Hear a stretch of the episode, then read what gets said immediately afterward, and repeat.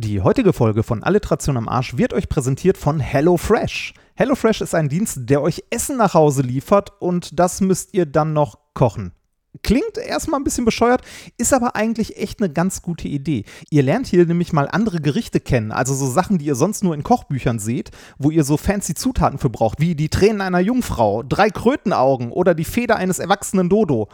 Äh, falsches Kochbuch. Egal. Ihr bekommt dort die Gerichte immer einzeln abgepackt in einer Tüte mit einer Nummer drauf. Da ist genau das drin, was ihr braucht. Und ihr müsst das nur auspacken, kochen und es schmeckt eigentlich immer gut. Ich hatte beispielsweise letztens einen rote Beete, Ziegen, Frischkäse, Walnuss, Apfelsalat. Ich bin ganz ehrlich, ich bin Junge aus dem Pott, aus dem Rheinland.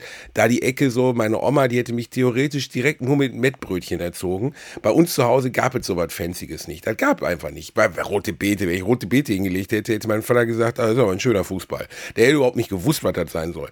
Aber ich habe es ausprobiert und ich muss wirklich zugeben, ähm, es hat meinen Geschmackshorizont erweitert. Alles, was ich bisher von dort dort bestellt habe, waren Sachen, die ich noch nie gegessen habe. Und alle waren lecker, obwohl ich sie selbst gekocht habe. Das finde ich erstaunlich. Das ist es auch. Ich hatte gestern eine asiatische Gemüsepfanne und habe da das erste Mal in meinem Leben Erdnusssoße selber gemacht und die war gut. Und das ist für mich das, was mir am meisten gefällt, Soßen. Ich lerne es, Soßen zu machen. Finde ich super. Insgesamt ist das von HelloFresh ein nettes Angebot. Das ist nämlich risikofrei. Man kann das jederzeit pausieren, man kann das kündigen, man kann das einfach mal ausprobieren, wenn man will. Und wenn ihr wollt, könnt ihr das mal ausprobieren. Bestellt euch mal eine Box, benutzt dabei am besten noch den Code Alliteration21. Den findet ihr auch noch mal in den Show Notes. Damit gibt es 25 Euro Rabatt auf die erste erste Box. Und ihr könnt es, wie gesagt, jederzeit kündigen, wie bei Netflix, ein Klick und die ganze Sache ist wieder weg. Dann viel Spaß mit dem rote Beete, Walnuss, Käse, was auch immer Salat oder den anderen tollen Gerichten von HelloFresh. Wir sind gespannt auf eure Rückmeldung. Und jetzt viel Spaß mit Pornos und Alliteration am Arsch. Gottes Willen, warum bin ich verurteilt, diese Art Literatur zu lesen?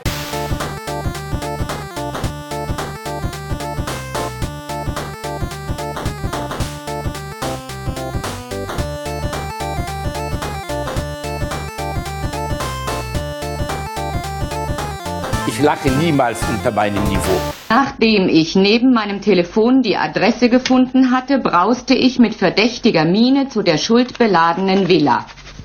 Der Anblick, der sich mir beim Betreten des Salons bot, ließ mich zu einer Salzsäule erstarren. Direkt vor meinen Füßen lag das erste weibliche Geschlechtsorgan. Ich hätte es beinahe zertreten, aber im letzten Augenblick riss ich mein stolperndes Bein zurück. Weitere Geschlechtsteile folgten, als ich den Raum durchschritt, und alle befanden sich in engster Gesellschaft von zahlenden Penissen. Wir kommen jetzt zu den merkwürdigen Pfandsiegeln, die Sie, Herr Zwickelhuber, Ihren Schuldnerinnen auf den Arsch, äh, auf die Sitzfläche klebten. Wie kamen Sie auf diese absurde Idee? Ich habe mich genau an die Vorschriften gehalten. Gegenstände, auf denen Schulden liegen, müssen durch Anbringung eines Pfandsiegels blockiert werden. Ich verbitte mir das. Meine Frau ist doch kein Gegenstand, den man einfach benutzt. Wenn Sie sie nicht benutzen, ist das Ihre Sache. Hm.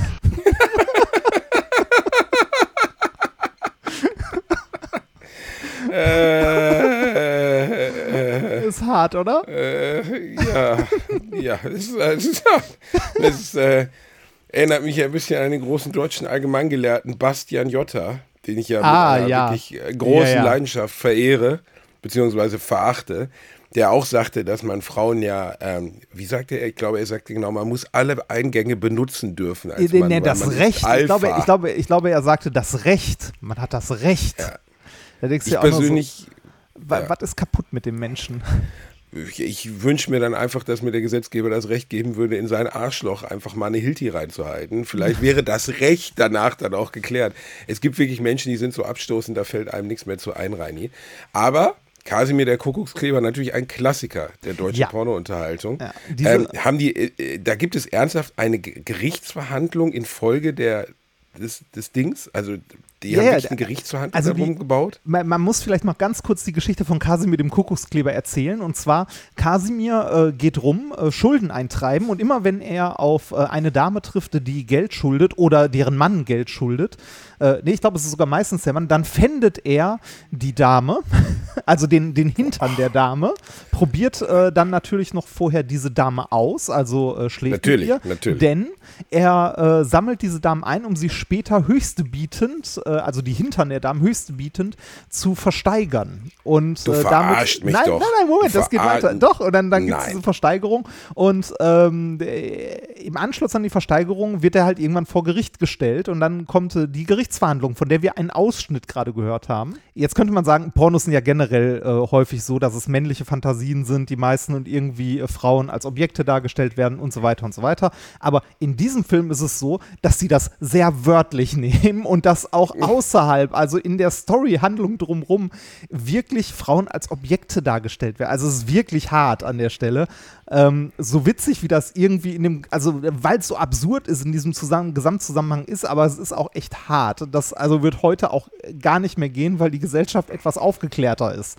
Ähm, Ja, Gott sei Dank. zu, zu, der, zu der absurden, ja, wobei, nee, ich sag gerade, würde heute auch nicht mehr gehen und vorher haben wir diesen einen komischen äh, Influencer-Idioten da erwähnt, der das ja immer noch macht und ja eine gewisse Followerschaft hat. Egal. Ähm, Zurück, äh, zurück zur absurden Geschichte dieses äh, Streifens. Also Kasimir äh, klebt mehrere äh, Kuckuck, Kuckucke, Kuckuckse, äh, ist egal. Kuck- Hockruxe. Kuckse, Hockruxe. Kockhuxe, genau, Kockhuxe. Kock, Kock. Da kommt das ursprünglich her, das wissen viele nicht. Es sind Kockhuckruxe. Das ist so eine Harry Potter Porno, war ja die Kockhuckruxe. Ja, das, er, er beklebt Frauen, das möchte man damit. Äh, nicht, nicht die ganze Frau, sondern deren Hintern.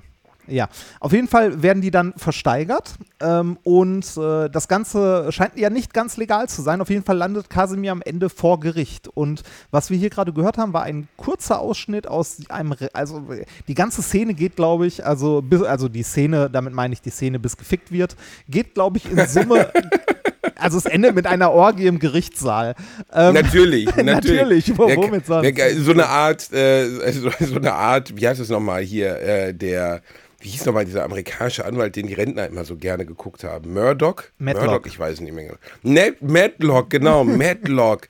So Ja. eine Art Matlock mit Bumsen. Ja, so, so ein bisschen. Ähm, auf jeden Fall ist es am Ende so, dass äh, sich, also wir ähm, sind im Gerichtssaal, wir haben die Richterin, ähm, die äh, Die Schreiberin. natürlich heiß ist, oder? Ist sie Natürlich, ja, die äh, 70er Jahre heiß. Ähm, und daneben die Gerichtsschreiberin, den Gerichtsdiener, dann haben wir äh, irgendwie die, diesen Mann mit seiner Frau da, äh, noch zwei andere Frauen, noch ein Gläubiger, der äh, gerne sein Geld hätte und äh, halt die Richterin. Auf jeden Fall ist es so, dass äh, Kasimir sich verteidigt damit, dass er doch nur nach, äh, nach Vorschrift gehandelt hat und halt Dinge gefändet hat. Und äh, natürlich äh, will die Richterin dann gucken, wie das denn genau ist und probiert das dann aus. Und Kasimir zeigt ihr das, was er gemacht hat im Gerichtssaal mit der Richterin. Ja, und äh, da fängt äh, dann die Orgie an.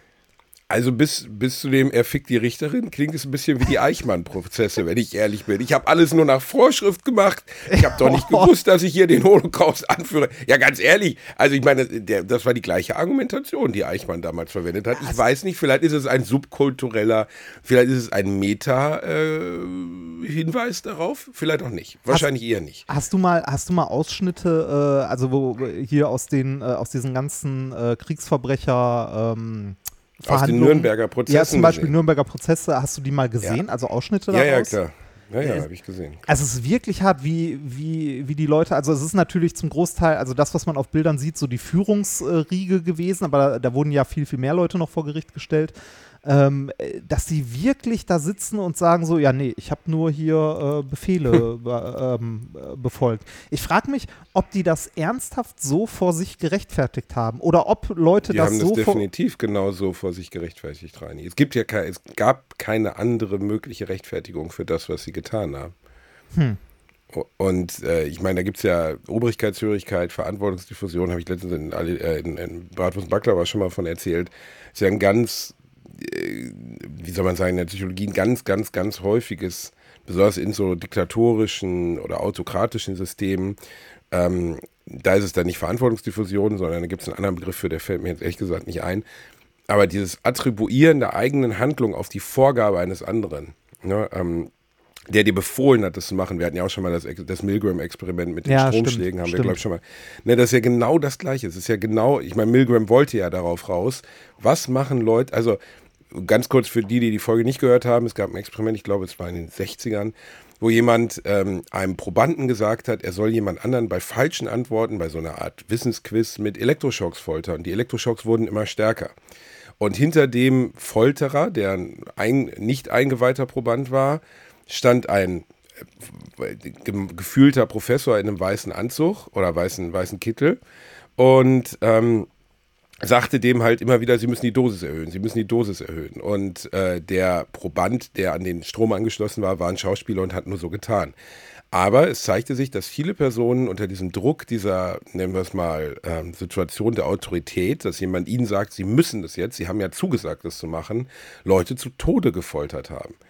Und äh, dieser psychologische Effekt dahinter, der ist halt glaube ich, im Dritten Reich jetzt nicht unisono bei jedem dieser, es gab auch einfach fanatische, geisteskranke Nazis, die genau daran geglaubt haben. Aber ich glaube, ganz viele davon haben es für sich so gerechtfertigt, auf jeden Fall. Werbung. Als kleiner, dicker Junge, der ich nun mal leider bin, habe ich mich in letzter Zeit häufiger mit dem Thema Krankenversicherung auseinandergesetzt. Genau genommen mit privaten Krankenversicherungen. Und wenn du wie ich überfordert bist von dem riesigen Angebot an Tarifen, das es da so gibt, dann check mal die kostenlose Clark-App aus. Das ist wirklich fantastisch, weil mit Clark hast du all deine Versicherungen im Überblick und kannst sie von überall aus digital managen. Das ist ein echt dicker Vorteil. Dank des praktischen Tarifvergleichs siehst du außerdem in Sekundenschnelle, welche die passende Krankenversicherung für dich und deinen individuellen Lifestyle ist. Und solltest du wirklich mal Fragen haben, helfen dir die Expertinnen von Clark immer persönlich weiter. Per Telefon, Videocall, Chat, E-Mail, Fax, die kommen theoretisch zu Hause vorbei, reiten auf einem Pferd vor, schmeißen dir eine Brieftaube ins Gesicht, das ist unglaublich. Okay, die letzten drei Gründe stimmen nicht, aber das ist wirklich wahr, sie sind immer erreichbar. Weiteres großes Plus, Clark gehört zu keiner Versicherungsgesellschaft, berät dich also immer unabhängig und in deinem Interesse. Also tausch das Wartezimmer gegen das Behandlungszimmer und lad dir die Clark-App runter. Mit dem Gutscheincode AAA34, AAA34 erhältst du außerdem bis zu 30 Euro Shoppingguthaben für Brands wie Apple, Zalando und Co. Die Teilnahmebedingungen und alle weiteren Infos findet ihr wie immer in den Show Notes. Werbung Ende. Ja, vielleicht haben das auch viele Leute irgendwie von, von sich weggedrückt einfach. Also das gar nicht, äh, gar nicht bewusst wahrgenommen, äh, dass halt das Land so abdriftet. Ne? Also dass äh, diese äh, Ja, jetzt sprichst du aber von der Zivilbevölkerung. Das ja, ja, ja. was anderes. Ja, das schon. Aber ja. Leute wie Eichmann, der dann vor Gericht gesagt hat, der war ja klassischer, für die, die es nicht wissen, Adolf Eichmann, so gesehen der Organisator des Holocausts, der wirklich bei der Wannsee-Konferenz ausgerechnet hat, wie viele Menschen man mit wie viel Dosis Gift in sehr kurzer Zeit töten kann. Also der wirklich so ganz exemplarisch Rechnungen angestellt hat, wie man Menschen ermorden kann, hat danach gesagt, letztlich war mein Job die Optimierung von Prozessen und die habe ich übernommen. Und ja. ähm, ob der, also Adolf Eichmann hätte auch genauso gut äh, einen Pennymarkt leiten können oder genauso gut beim Finanzamt äh, Hückeswagen arbeiten können oder so. Also ähm, zumindest aus seiner Sicht, ne? Also das war aus so seiner Sicht. Sicht. Ja, ja, nicht, nicht meine Verargumentierung, sondern er hätte das, glaube ich, er hat einfach einen Prozess gesehen, den er optimieren konnte.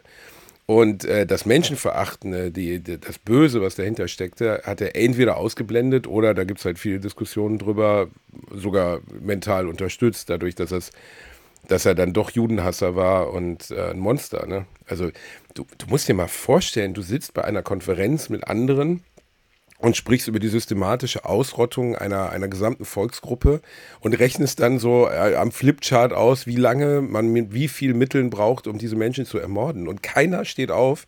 Klar, ab dem Moment wäre auch, also wenn bei der Wannsee-Konferenz einer aufgestanden wäre und gesagt hätte, Entschuldige, ich finde das nicht so eine gute Idee, hätten die ihn halt auch erschossen. Aber trotzdem überhaupt in einen Zustand zu kommen, das finde ich immer das Erstaunliche am, am Dritten Reich, weil das ja von den, von den, von den Massenmorden der, der Menschheit schon der organisierteste war, wenn man so möchte, ähm, da, dass man überhaupt in den Zustand gekommen ist, dass man solche Unsagbarkeiten gesagt und getan hat, ohne, also dass es plötzlich Konsens wurde, dass das alles in Ordnung ist. Vielleicht nicht in der Zivilbevölkerung, davon wusste vielleicht nicht jeder, aber in der oberen Führungsriege wusste jeder genau, was vor sich geht und die Leute haben das unterstützt. Ja, das, also da, das ist ja eine, eine, eine, große Frage, wo sich auch viele Forscher äh, mit beschäftigen. Ne? Wie, wie war das in der Bevölkerung? Ne? War es wirklich dieses klassische, wir haben ja nichts gewusst, ne? aber das, das kann ja auch nicht sein bei sechs Millionen Menschen, die umgebracht wurden und so. Ne? Also das, das geht halt auch nicht. Es gibt dazu, äh, wenn du mal in Berlin bist, ähm, es gibt in Berlin den, ähm, Berlin, äh, den Berlin Story Bunker. Der gehört einem Bekannten von mir. Hast, du schon, hast du schon erzählt. genau, ja, erzählt. Geh, ähm, äh, kann ich an dieser Stelle nur noch mal empfehlen. Geht da mal hin, guckt euch die Ausstellung an. Äh, Hitler, wie konnte es soweit, also wie es soweit kommen konnte. Also äh, sehr, sehr viel zu lesen ähm, in der Ausstellung, aber sehr gut. Und nehmt euch ein paar Stunden Zeit dafür ist äh, wirklich ähm, sehr sehenswert. Genau wie Topografie des Terrors sollte man sich auch unbedingt mal angucken. Danach hat man den ganzen Tag schlechte Laune und ist kacke, aber ist, finde ich, was, was jeder mal gesehen haben sollte. Zumindest, wenn man mal in Berlin war. Bin ich komplett bei dir. Ähm, was die Zivilbevölkerung anbelangt, ich weiß nicht mehr, welches KZ es war. Ähm, es, vielleicht war es Bergen-Belsen. Da haben die Amis, nachdem sie es befreit haben, ja, die umliegenden Dörfer, die Leute mit Bussen dahin gekarrt, also ja, die Menschen, die im Umkreis lebten und haben denen das Leid gezeigt. Die Leute sind teilweise wirklich vor Ort zusammengebrochen und haben halt behauptet, dass sie das nicht gewusst haben. Dass ja. sie aber nichts, und das mag ja auch stimmen, dass dieses diese ganz schrecklichen Auswüchse, ähm, die dann passiert sind, wirklich nicht, also zumindest bei der normalen Zivilbevölkerung nicht bekannt waren. Was aber 100% bekannt war und wo auch niemand sich von freimachen kann, war klar, dass die jüdische Familie, die gestern noch ihren Krämerladen am Ende der Straße hatte, auf einmal nicht mehr da war. Ja. Da wurde ja dann von der Führung von Umsiedlung gesprochen, also dieser ganze wirkliche Holocaust, der wurde erst sagen wir mal, Stückchen für Stück offenbar, bis dann irgendwann Hitler sagte, so eigentlich geht es um die Ausrottung der jüdischen Rasse, nicht um die Umsiedlung. Da waren die Leute aber schon so, ich finde, das ist, äh, der Zweite Weltkrieg ist wirklich ich habe mich, weil es mich immer interessiert hat, äh, damit versucht, ein bisschen zu beschäftigen. Ich finde, dass es auch niemals aufhören darf, in der Schule sich damit zu beschäftigen. Niemals. Boah, da, auch in 200 Jahren nicht. Da, da gibt es ähm, ja, da gibt's ja ganz viele Stimmen, die sagen, ja, nee, das machen wir in der Schule viel zu viel und so weiter und so weiter. Ich kann, ich kann verstehen, wenn Schüler da sind, dass die irgendwie, wenn sie es gerade, äh, also bei uns war es in der Schule damals so, dass wir das dann irgendwie parallel in fünf verschiedenen Fächern gemacht haben. Und wenn du dann äh, zwei Wochen lang halt das als Thema behandelst, dann bist du irgendwann genervt davon davon. Einfach nur, weil es halt, weil du zwei Wochen lang in jedem Fach acht Stunden am Tag irgendwie das gleiche Thema grob behandelst. Aber ich finde es unglaublich wichtig, das zu tun und das auch richtig zu machen. Ähm, wir haben das in der Schule damals, ähm, ich weiß gar nicht mehr, im Geschichtsunterricht, ehrlich gesagt, gar nicht so viel behandelt. Erstaunlich, ne? Nee. Weniger im Geschichtsunterricht und dann mehr in so Sachen wie Deutsch. Oder ja, wir äh, auch. auch in Englisch. Also seltsam, ne? Also, also im Englischen liest man dann die Welle und spricht über das Dritte Reich, ne? also wie das, die Welle ist ja eine Analogie darauf, wie das kommen konnte und so. Aber im, im, äh, im Geschichtsunterricht spricht man dann über Alexander den Großen oder sowas, auch legitim ist, auch über den sollte man sprechen. Aber wenn es in irgendeinem Fach stattfinden muss, dann doch dort. Also. Ja, ja, ja. Das, also ähm, bei uns war das so, der Geschichtsunterricht, ich glaube, das hatten wir auch schon mal erzählt, der Geschichtsunterricht äh, ging irgendwie bis 1933 und oder bis kurz davor und ging dann 1945 weiter. Also die, ähm, die, die, diese, diese dunkle, diese dunkle, dieser dunkle Teil der deutschen Geschichte wurde bei uns in ir also irgendwie ausgefallen, also ist der irgendwie ausgefallen. Oder ich hab's nicht, also vielleicht war ich auch so desinteressiert in der Schule. Ja, irgendwie. Aber dein, dein, dein Geschichtslehrer hatte nicht zufällig einen auffälligen Oberlippenbart zwischendurch davon gesprochen, dass der Führer doch ein guter Mann war. Und, ich mein, und, führt, also, und führt jetzt den Flügel einer Partei, oder? War der Wer denn? Die Grauen Panther? Ich weiß es nicht. Ja, also, ich meine, wir haben ja beide auch schon mal über das Dritte Reich gesprochen und das mag ja für manche auch ein CS-Thema sein. Ich habe ja auch erzählt, dass ich in Dachau war. Ich war nie in Auschwitz, meine Frau war in Auschwitz. Ja. Äh, damals mit der Schule und wir beide haben, glaube ich, auch schon mal gesagt, dass wir feste Vertreter der Meinung sind, dass jedes Schulkind in seiner Schulzeit ein KZ besucht haben muss. Ja. Weil alles, was du ihnen zeigst, alles, was du ihnen erklärst, jeden Film, den du ihnen zeigst, selbst wenn es so drastische Sachen wie Schindlers Liste oder so sind, wird niemals auch nur annähernd den Effekt haben, wie vor diesen Koffern zu stehen oder vor ja. diesen abgeschnittenen Haaren dieser ganzen Scheiße. Wir, das, ähm, hat, das hatte ich damals auch schon erzählt, glaube ich. Wir haben äh, den Film von Hitchcock geguckt, diesen Dokumentarfilm ähm, im äh, genau. Englischunterricht. Äh, das war schon hart. Also das war wirklich, wirklich hart. Ähm, aber ich glaube, dieser, also das, das wirklich zu sehen, ist nochmal noch mal eine ganz andere Geschichte. Und die Nürnberger Prozesse kann man sich auf jeden Fall auch anschauen, weil die halt einfach, es ist ja erstaunlich, ähm, wie nennen wir es, also man kann das jetzt nicht generös nennen, aber wie milde eigentlich die Gewinnermächte noch mit uns umgegangen sind in Relation. Ne?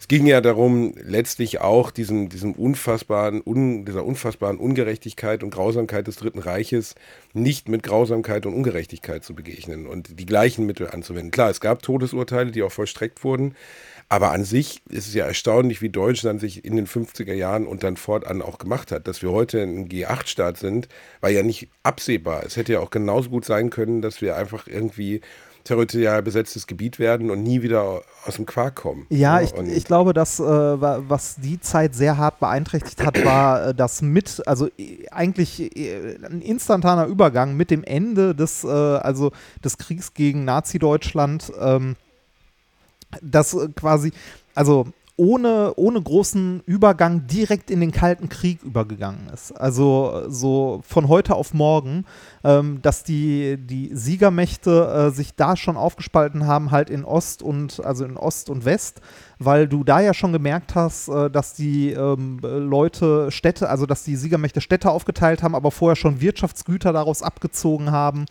Ähm, bevor halt die anderen kamen und so. Und das, also ich glaube, diese, ähm, dass das die, also das Nazi, also die Vergangenheit von Nazi-Deutschland nicht, nicht so sehr aufgearbeitet wurde zu der Zeit, lag daran, dass sich direkt wieder zwei verfeindete Mächte gegenüberstanden.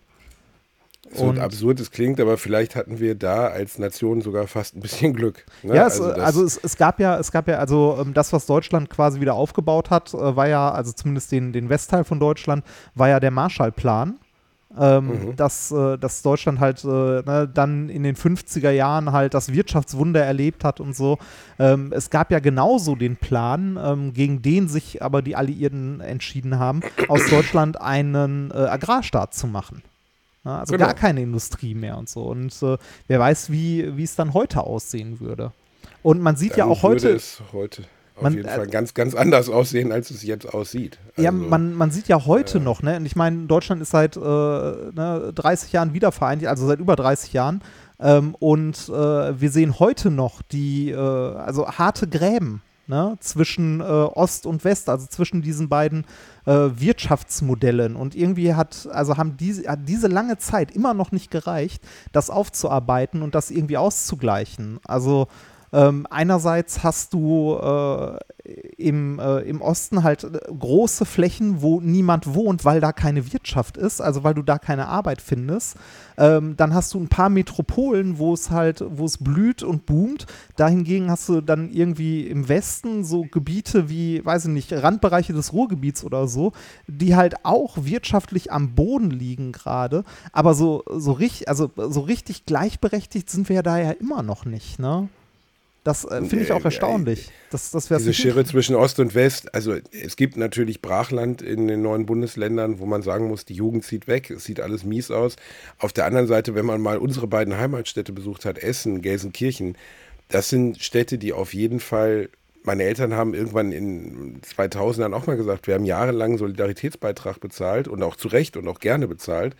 Auf der anderen Seite schau dir mal unsere Heimatstadt an. Ja, also Gelsenkirchen sieht schlimmer aus als jeder, ähm, als jede ehemalige Ostblockstadt oder ostdeutsche, also zumindest als viele große ostdeutsche äh, größere Städte, also wir Städte im Bereich von mhm. 200.000 bis 500.000 Leuten.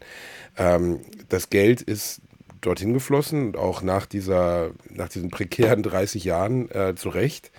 Aber es hat sich dort auf jeden Fall mehr getan als da, wo wir herkamen. Ja, ja. Ähm, tr trotzdem ist es für die Jugend immer noch eine schwere Ecke, wo du zumindest auf dem Land kaum Jobs findest und dann weggehst. Ne? Ja, man, man versteht dann, dass das am Ende eine, eine, unschöne Lösung für beide ist und auf beiden Seiten es frustrierte, äh, also frustrierte Menschen gibt. Ne? Aber wo frustrierte Menschen? Man, man sehe sich die, äh, die Umfragen hier, wo war es? Äh, Sachsen?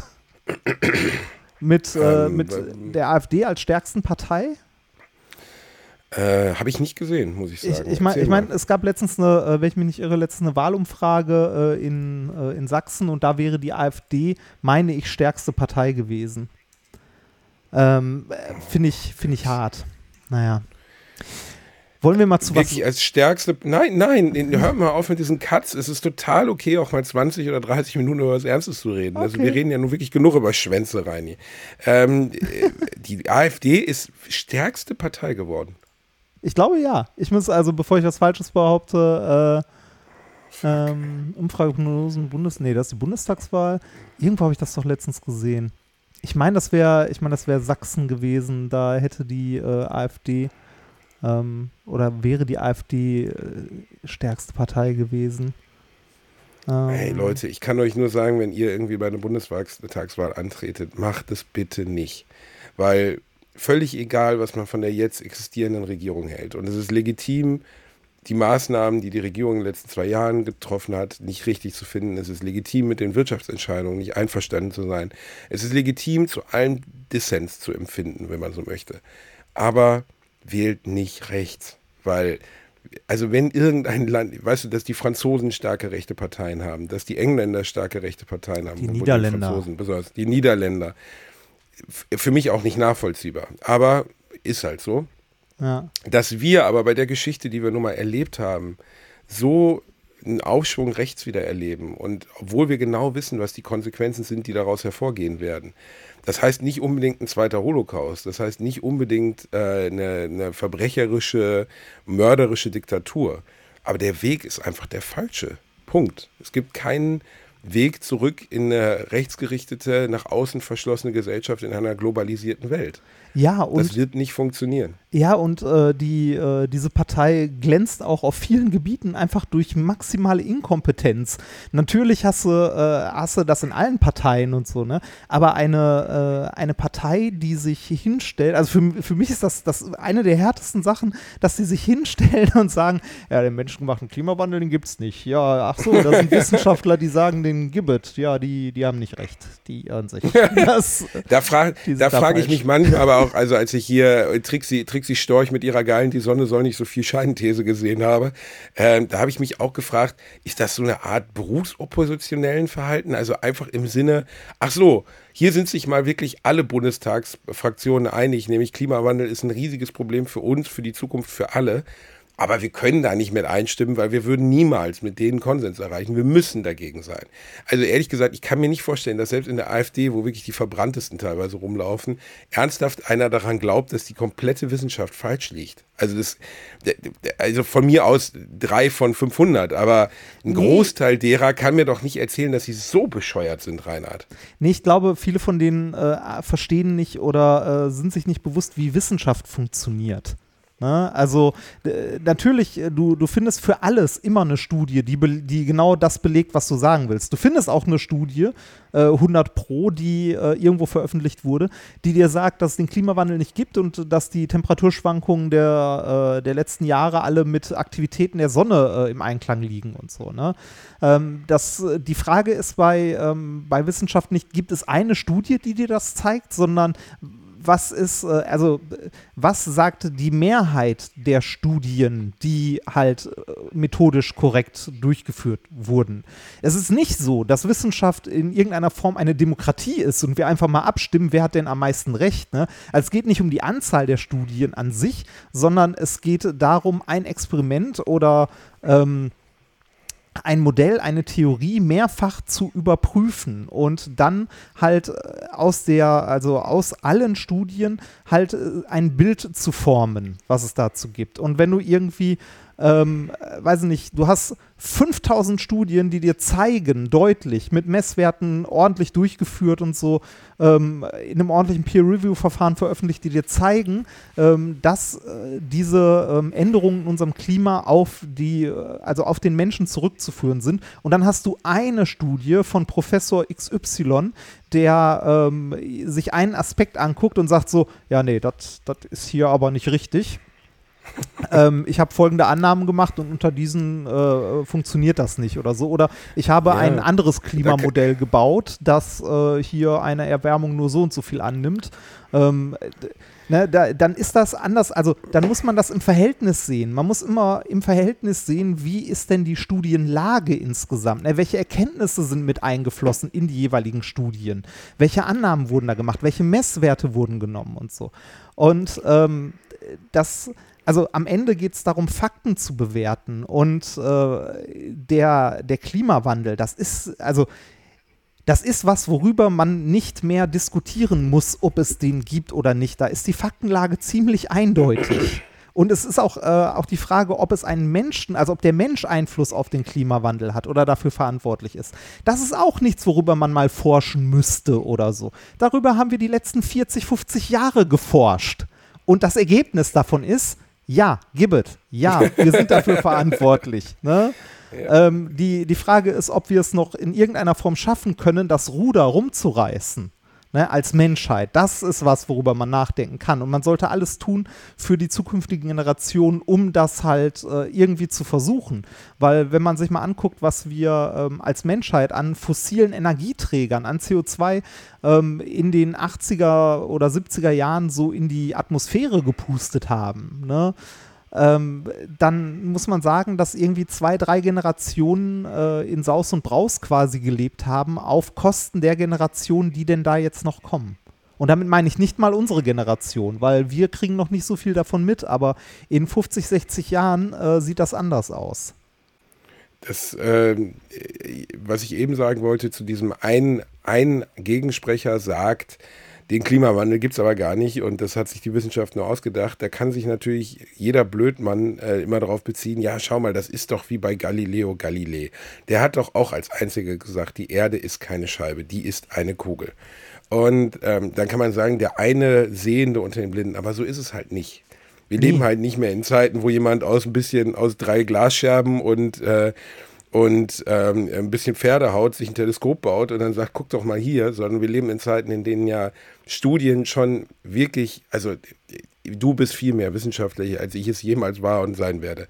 Aber wenn eine Sache so unisono von allen ganz klar vertreten wird und wenn alle Studienergebnisse darauf hinlegen, dann muss, dann ist nur der Prozess darüber zu diskutieren, ob das richtig oder falsch ist, einfach nur schädlich, weil er uns die Zeit kostet, die wir eigentlich brauchen, um das wirkliche Problem anzugehen. Ja, das und, ist, also aus, äh, aus wissenschaftlicher Sicht ist das so ein bisschen so, als ob sich eine Partei jetzt hinstellen würde und sagen würde, diese Sache mit der Schwerkraft. Das ist so nicht richtig. das, also, das, das, ist halt Quatsch. Ne? Und es ist, also es wird ja auch häufig so von, äh, von Vertretern, also auch von Vertretern der AfD, häufig gerne so dargestellt, als ob die, äh, die Wissenschaft äh, diskutieren würde, ne? wenn man jetzt mal gucken möchte, was überhaupt die Wissenschaft sein soll. Also, also als ob Wissenschaftler weltweit, Klimaforscher, Physiker, äh, Mathematiker oder was auch immer äh, weltweit diskutieren würden, ob es denn jetzt einen Klimawandel gibt oder nicht, einen menschengemachten. Ne? Und das ist Bullshit. Da diskutiert niemand. Diese Diskussion gibt es nicht in der wissenschaftlichen Community, weil die ist durch. Die war vor 30 Jahren ne? und nicht jetzt. Ja, aber ich kann, ich kann das auch nicht nachvollziehen. Ich kann auch nicht nachvollziehen. Also letztlich bin ich auch immer wieder überrascht, dass die Generationen, die vor uns kamen, das nicht gesehen haben, was sie dort tun. Na, also dass offensichtlich niemand damals begriffen hat, okay, das wird Folgen haben, wie wir jetzt mit den fossilen Brennstoffen und so umgehen. Weil das war ja klar, wir pumpen das Öl hoch, wir, wir graben die Kohle aus, aber die wächst nicht nach. So, das muss denen ja damals auch bewusst gewesen sein. Wie lange braucht Kohle, Reinhard? Mehrere Millionen Jahre. Ähm, dementsprechend war klar, entweder wir versuchen das zu synthetisieren auf lange Sicht, also müssen Kohle irgendwie anders herstellen, oder ähm, wir werden irgendwelche anderen Energieträger finden müssen. Aber ich bin mir ziemlich sicher, dass in der Zeit der, der großen Industrie, der Mitte des 20. Jahrhunderts, der weiteren Industrierevolution, der Energierevolution der 60er, 70er, 80er Jahre, Atomkraft, äh, Kohlekraft, Gas etc., dass, dass denen das doch bewusst gewesen sein muss. Es muss denen doch komplett ja. bewusst gewesen sein. Wir verbrennen hier gerade was, von dem wir nichts mehr haben werden. Plus, dass es unserem Klima ganz offensichtlich massiv schadet. Ja, das, das mit dem Klima ist halt eine Sache, das ist halt ein komplexes System. Das ist nichts, was man so einfach irgendwie, also da, da gibt es keine einfachen Modelle, einfachen Antworten oder so. Ähm, das, das ist halt schwieriger. Ne? Dass, dass man das nicht auf lange Sicht absehen kann, ist, ist eine Sache. Äh, die andere ist wirtschaftliches Interesse. Ne? So, ich will das jetzt, also ne, wir brauchen jetzt äh, irgendwie wirtschaftlichen Aufschwung. Dann steht halt Umweltschutz erstmal hinten dran. Ne? Was kümmert mich, was kümmert mich das Problem von in 200 Jahren? Ähm, so ein bisschen war das auch schon zur industriellen Revolution so, also schon äh, zu den Zeiten von Jules Verne. Ich habe letztens ähm, beim Badrenovieren äh, Jules Verne äh, Hörbücher gehört, also gelesene Bücher und da habe ich zuletzt äh, Die Stadt unter der Erde gehört. Da geht es um äh, Kohlevorkommen in äh, Schottland war es, glaube ich. Und schon Jules Verne hat in den Büchern grob ausgerechnet, ne, also natürlich komplett daneben, weil man nicht wusste, wie viel Kohle da wirklich liegt und so weiter. Aber schon, schon der hat ausgerechnet, wie lange es ungefähr dauert, bis das alles erschöpft ist. Und ne, die Frage, wie es dann weitergehen soll. Ne, was denn der neue Ja, Energieträger Wann sein war das? könnte. 1880, oder? Jules Verne war ungefähr Ja, 1870, kann- kann gut 1880, ne? Also vor 150 Jahren hat er das schon vorhergesehen und ich meine, der war ja insgesamt ziemlich visionär mit seinen Ideen. Manche, also das sind zwar Science Fiction, aber Science Fiction, die ja irgendwie in der Realität auch basiert. Und ähm, das, also das, das kann doch mir keiner erzählen, dass in den 60er Jahren, als man dann irgendwie, oder diese Braunkohltagebauten, wo ganze Dörfer weggebrochen werden jetzt, dass das die bessere Alternative dazu sein sollte, als dass wir all unsere finanzielle Energie da reinstecken, Alternativen zu finden, und zwar so schnell wie nur irgendwie möglich. Aber was machen Ich, wir hab, denn heute? Wir sind doch heute auch nicht besser. Also, ne, ich spreche ja von jetzt. Ich spreche Ach so. in dem Fall von jetzt. Ne? Also Ja. das meinte ich jetzt schon durchaus auf den Jetzt-Zeitpunkt bezogen. Ja, wir, wir erschließen ja neue Energien. Ich zum Beispiel habe zu Hause, also kann ich euch nahelegen, wenn ihr das könnt finanziell, ähm, kauft euren Strom bei naturstrom.de. Ich habe meinen Strom in meiner Wohnung hier in Köln, die ich wohne, das war bei meinem Vermieter, der sagte auch so zu Hause zu mir, sei so lieb, achte auf ein paar Dinge, weil die sind mir wichtig und hol deinen Strom von naturstrom.de. Das ist 100% aus, ähm, aus äh, Erneuerbaren es? Energien. Äh, erneuerbaren Energien gewonnener Strom. Auf der anderen Seite, Reinhard, ist das natürlich, das muss man auch wieder sagen, viele, die uns zuhören, die sagen dann, ja, hier Zertifikate und dann wird das gar nicht, dann kauft der Stromanbieter. Ich muss auch ehrlich zugeben, Reinhard, ich verstehe, also ohne jetzt komplett dumm rüberzukommen, nein, ich sag's ehrlich, ich weiß nicht mal, was Strom ist, Reinhard. Also klar, ich weiß geladene Teilchen und die Leitung und so, ich weiß, dass es schwierig ist, ihn zu speichern im eigentlichen Sinne, also ne, ihn aufzubewahren, so wie Wasser, das geht nun mal nicht. Ich verstehe grundsätzlich schon gar nicht, also das, das Windrad dreht sich rein. Das Ja. bewegt eine Turbine, diese Turbine erzeugt Strom. Dieser Strom geht dann in eine Art System und wird dort ja sehr wahrscheinlich gespeichert auch, oder? Ja, ähm, du hast, also ein Windrad ist ja wie so ein Fahrraddynamo. Der erzeugt Strom. Ne? Und äh, dieser, dieser Strom äh, wird, fließt halt zu den Verbrauchern, also zu uns. Und Strom ist nichts anderes als sich bewegende Elektronen zum Beispiel. Also Elektronen, die irgendwie durch die Gegend fließen. Und das tun sie bei einer Potentialdifferenz, also wenn eine Spannung anliegt. Und äh, du kannst Strom speichern. Das ist gar nicht so das Problem. Ähm, du kannst Strom, also es ist nur immer so, immer wenn du Strom speichern möchtest, also in irgendeiner Form musst du ihn ja dafür umwandeln. Du hast ja gerade gesagt, man kann ihn nicht so speichern wie Wasser. Doch so ein bisschen schon. Das nennt sich dann Pumpspeicherkraftwerk. Das heißt, du hast, ähm, äh, du hast eine, eine dicke Pumpe und einen Berg, wo oben ein großes Becken ist und unten ein großes Becken mit Wasser. Ähm, und du nutzt Strom, der gerade nicht gebraucht wird. Also zum Beispiel von einer, wenn der Wind gerade stark bläst, irgendwie von einer, äh, von einer Windkraftanlage, äh, wir haben viel Strom im Netz, dann nimmst du was davon, schmeißt damit die Pumpe an und pumpst Wasser von dem unteren Becken ins obere. Und wenn dann mal wenig Wind weht und du äh, Strom brauchst, dann lässt du das Wasser runterfließen durch eine Turbine und äh, es erzeugt damit dann wieder Strom. Aber das klingt ehrlich gesagt wie ein richtig archaischer Weg, weißt du? Also ich denke ja, ich als Otto Normalverbraucher denke ja eher an so eine riesige, ein Kilometer große Batterie, aber so ist es ja nicht. Ne? Also das, was du gerade beschrieben hast, kenne ich zum Beispiel vom Harkordsee in, in Dortmund, da gibt es das. Ja. Da ist am Rand, da ist so ein Zufluss und da ist rechts genau so ein Wasserpumpwerk oder wie man es nennen soll. Also oben halt mit einer Erhöhung und unten der See und dann fließt es ab und wird auch wieder hochgepumpt und erzeugt Strom. Und das noch in Betrieb ist, weiß ich gar nicht. Aber allein, dass ich als 37-jähriger Mann dir nicht wirklich sagen kann, was, also ja, natürlich Spannungsdifferenz und geladene Teilchen und so. Aber ganz ehrlich, ich weiß nicht genau, was es ist, Reinhard. Also, ich, ich, ich habe keine Vorstellung davon, wie Strom im eigentlichen Sinne funktioniert. Elektroden, Elektronen, nicht Elektroden. Ähm, das klingt jetzt wahnsinnig doof, aber ich wette, dass, sagen wir mal, 20 bis 40 Prozent unserer Hörer, die uns gerade zuhören, das auch nicht erklären können. Was Gleichspannung ist, was Wechselspannung ist, warum das sich so, also keine Ahnung, Reinhard. Ich weiß nur, es kommt aus der Dose und betreibt viele Dinge, die wir früher nicht betreiben konnten. Jan Philipp das gespeicherte schnelle. Jan Philipp Zimni hat mal gesagt, Strom kommt aus der Steckdose und schmeckt Auer. fand, ich, fand, ich, sehr schön, eine sehr äh, passende Beschreibung. Ähm, Strom ist, also Strom ist wirklich nichts anderes als sich bewegende Elektronen, ne, die irgendwie von einem Pol äh, zum anderen fließen, beim Gleichstrom jetzt.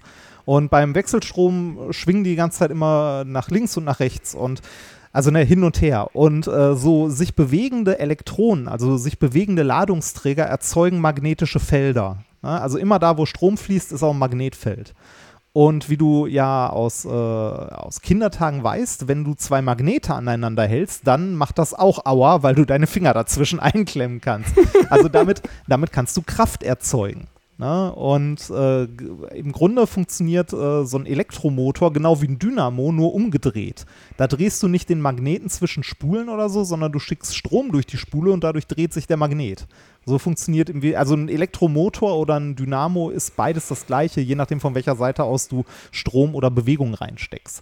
Und wenn Strom, äh, das kennt man vielleicht auch, wenn viel, viel Strom durch einen dünnen Draht fließt, also äh, wenn du ähm, so eine, nehmen wir an, du hast eine Steckdose bei dir und packst da dran eine Dreifachsteckdose und an die Dreifachsteckdose noch eine Dreifachsteckdose und daran noch eine Dreifachsteckdose und äh, packst da dann drei Toaster und ein Waffeleisen dran dann fließt sehr, sehr viel Strom durch diese Leitung und ähm, eigentlich, äh, also im Idealfall fliegt dann bei dir die Sicherung raus, ne, weil zu viel Strom. Warum soll die Sicherung daraus fliegen? Weil, wenn viel Strom fließt, dann wird der Draht, durch den der Strom fließt, sehr, sehr heiß. Das kann man sich so vorstellen wie Elektronen, die durch den Draht fließen, die stoßen dann immer gegen die anderen Atome und das macht Wärme.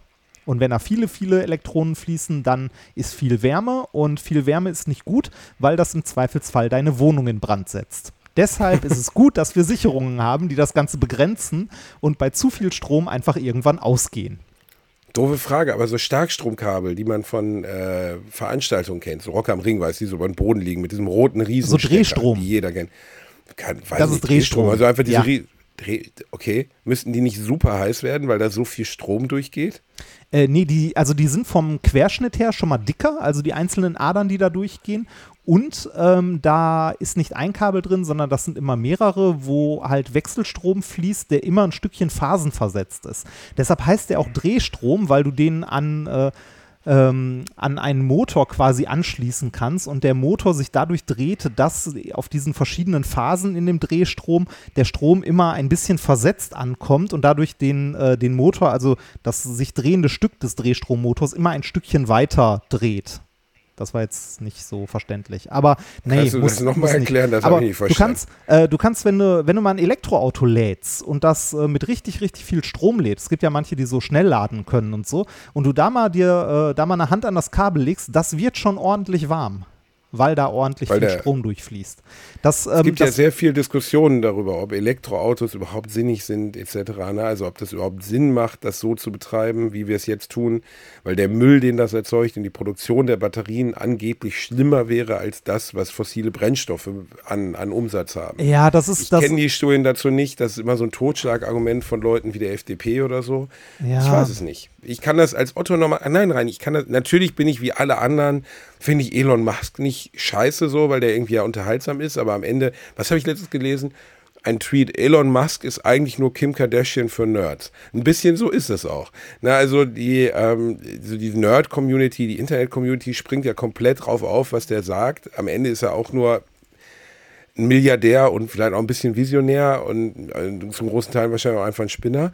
Aber wir werden doch um Elektromobilität und sowas nicht herumkommen, oder? Also weil allein schon das Öl irgendwann alle ist. Also die äh, beim Elektroauto ist halt der Strom ja nur der am Ende nur der Energieträger, mit dem du dich vorwärts bewegst. Ne?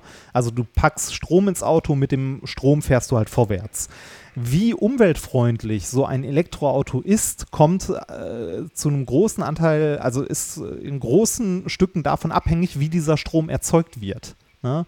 Wenn du äh, dein Elektroauto die ganze Zeit mit Strom tankst äh, und wir dafür fünf weitere ähm, Braunkohletage, also ne, äh, Braunkohlekraftwerke bauen, dann ist das Elektroauto so gar nicht umweltfreundlich.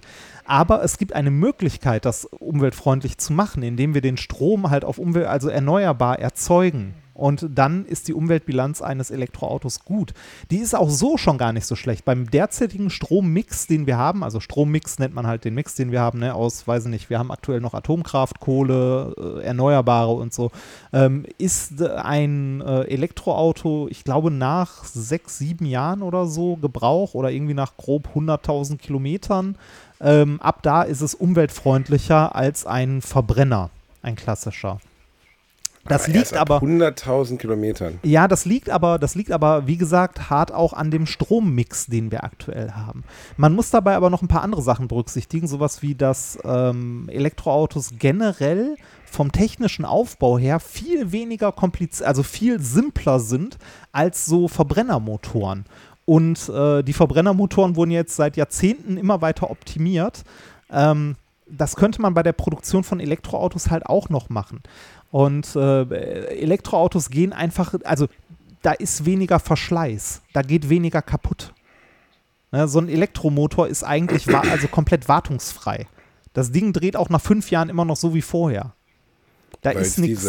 Jetzt ganz doof ausgesagt, weil es diese starken mechanischen Kräfte, die es bei einem Verbrennungsmotor gibt, da nicht gibt. Ne? Verbrennungsmotoren funktionieren ja letztlich darum, dass so ein Öl, äh Quatsch, so ein äh, Benzin-Luftgemisch explodiert. Ne? Ja, genau. Und die Kolben, Und Kolben. antreibt. Und Genau. ist ja irgendwie auch nachvollziehbar, dass dieses den Kolben immer wieder und immer und immer wieder und das millionenfach mit einer Explosion zu foltern dazu führt, dass es Verschleiß gibt. Das ist ja irgendwie Ja, du, du hast, jedem Kind erklärlich. du, du hast einfach unglaublich viele Teile auch. Ne? Ähm, du hast die, ähm, die einzelnen Ventile, die Dichtungen da dran, die Klappen äh, zur Einspritzung, äh, den Motorblock, äh, die Kurbelwelle, weiß nicht, tausend und ein Lager und so weiter und so weiter.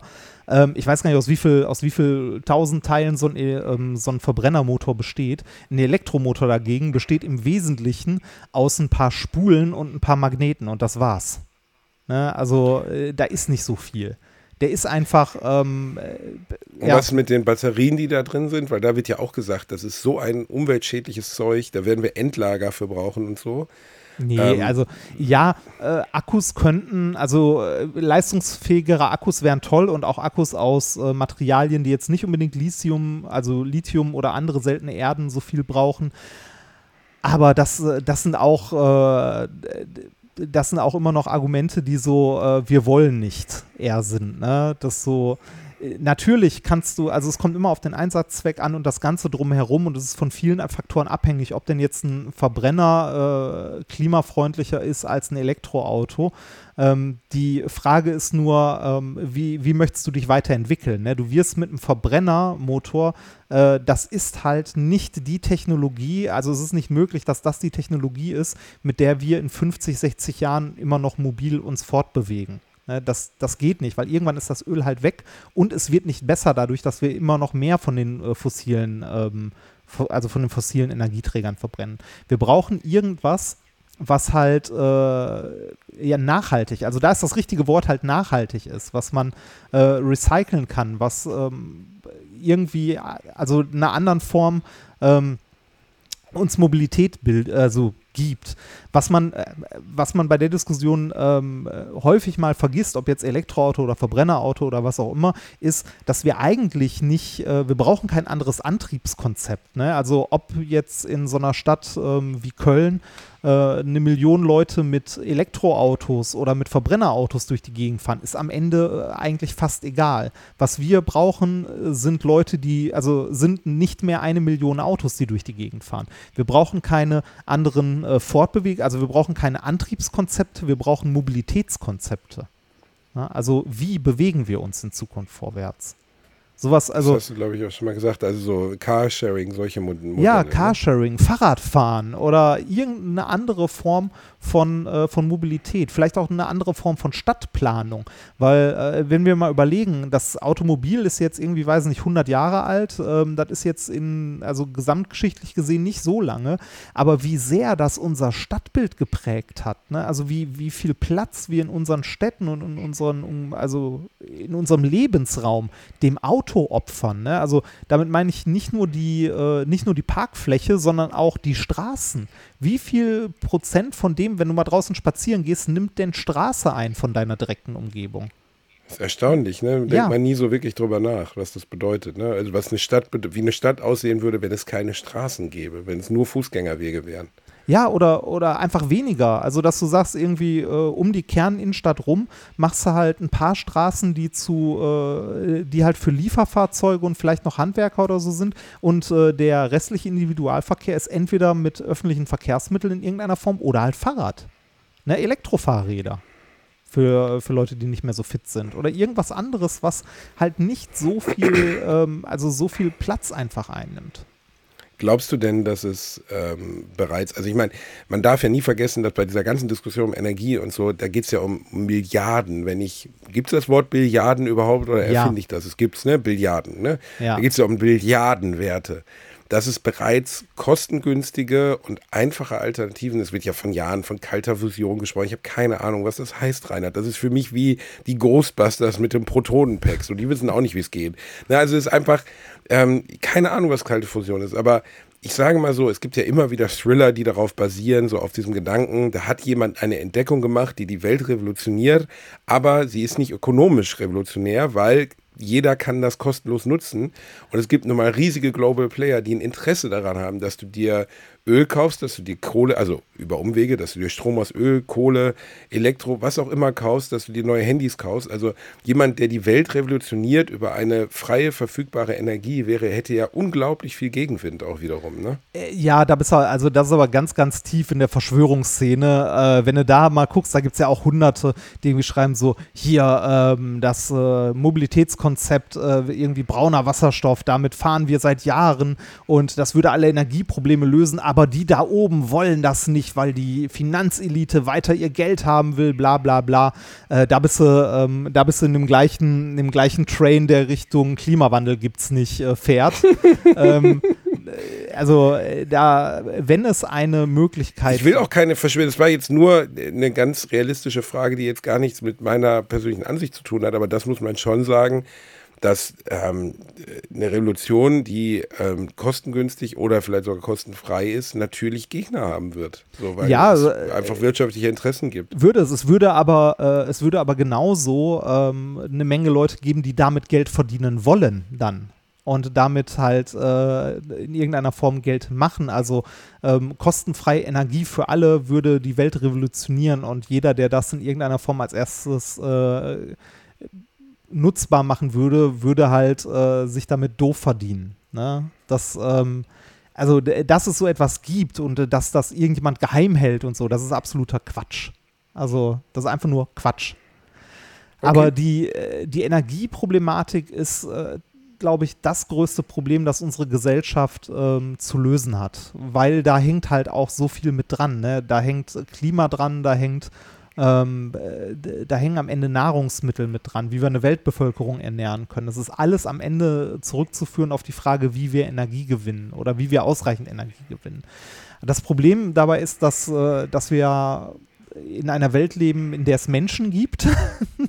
und äh, damit Danke, Reinhard. Das war die wissenschaftlichste Aussage, die du heute getätigt hast. ja, und, und damit halt auch äh, Interessen und ähm, ja, menschliche Sachen einfach. Von, von Missgunst über ähm, äh, Egoismus, also alles, was mehr, also die schlimmsten Eigenschaften von Menschen, ähm, die, die das halt irgendwann ausbremsen. Der Mensch ist halt nicht immer gut. Ne? Ich meine, wir hatten ja auch ganz klar, also man, man sieht das ja im letzten oder in den letzten fast zwei Jahren, wir hatten eine pandemische Situation, in der Solidarität gefragt ist, damit halt, ne, damit Menschen äh, nicht sterben, also gerade ältere, krankere Menschen. Und trotzdem findest du einen nicht äh, nicht unerheblichen Anteil, der halt sich auf die Straßen stellt und sagt so, ich werde in meiner Freiheit beschnitten, ich will auf Malle ohne Maske einkaufen gehen und ne, äh, hast du immer dabei. Und genauso hast du auch Leute, also äh, als sich die Schüler auf die Straßen gestellt haben das erste Mal mit Fridays for Future und gesagt haben so,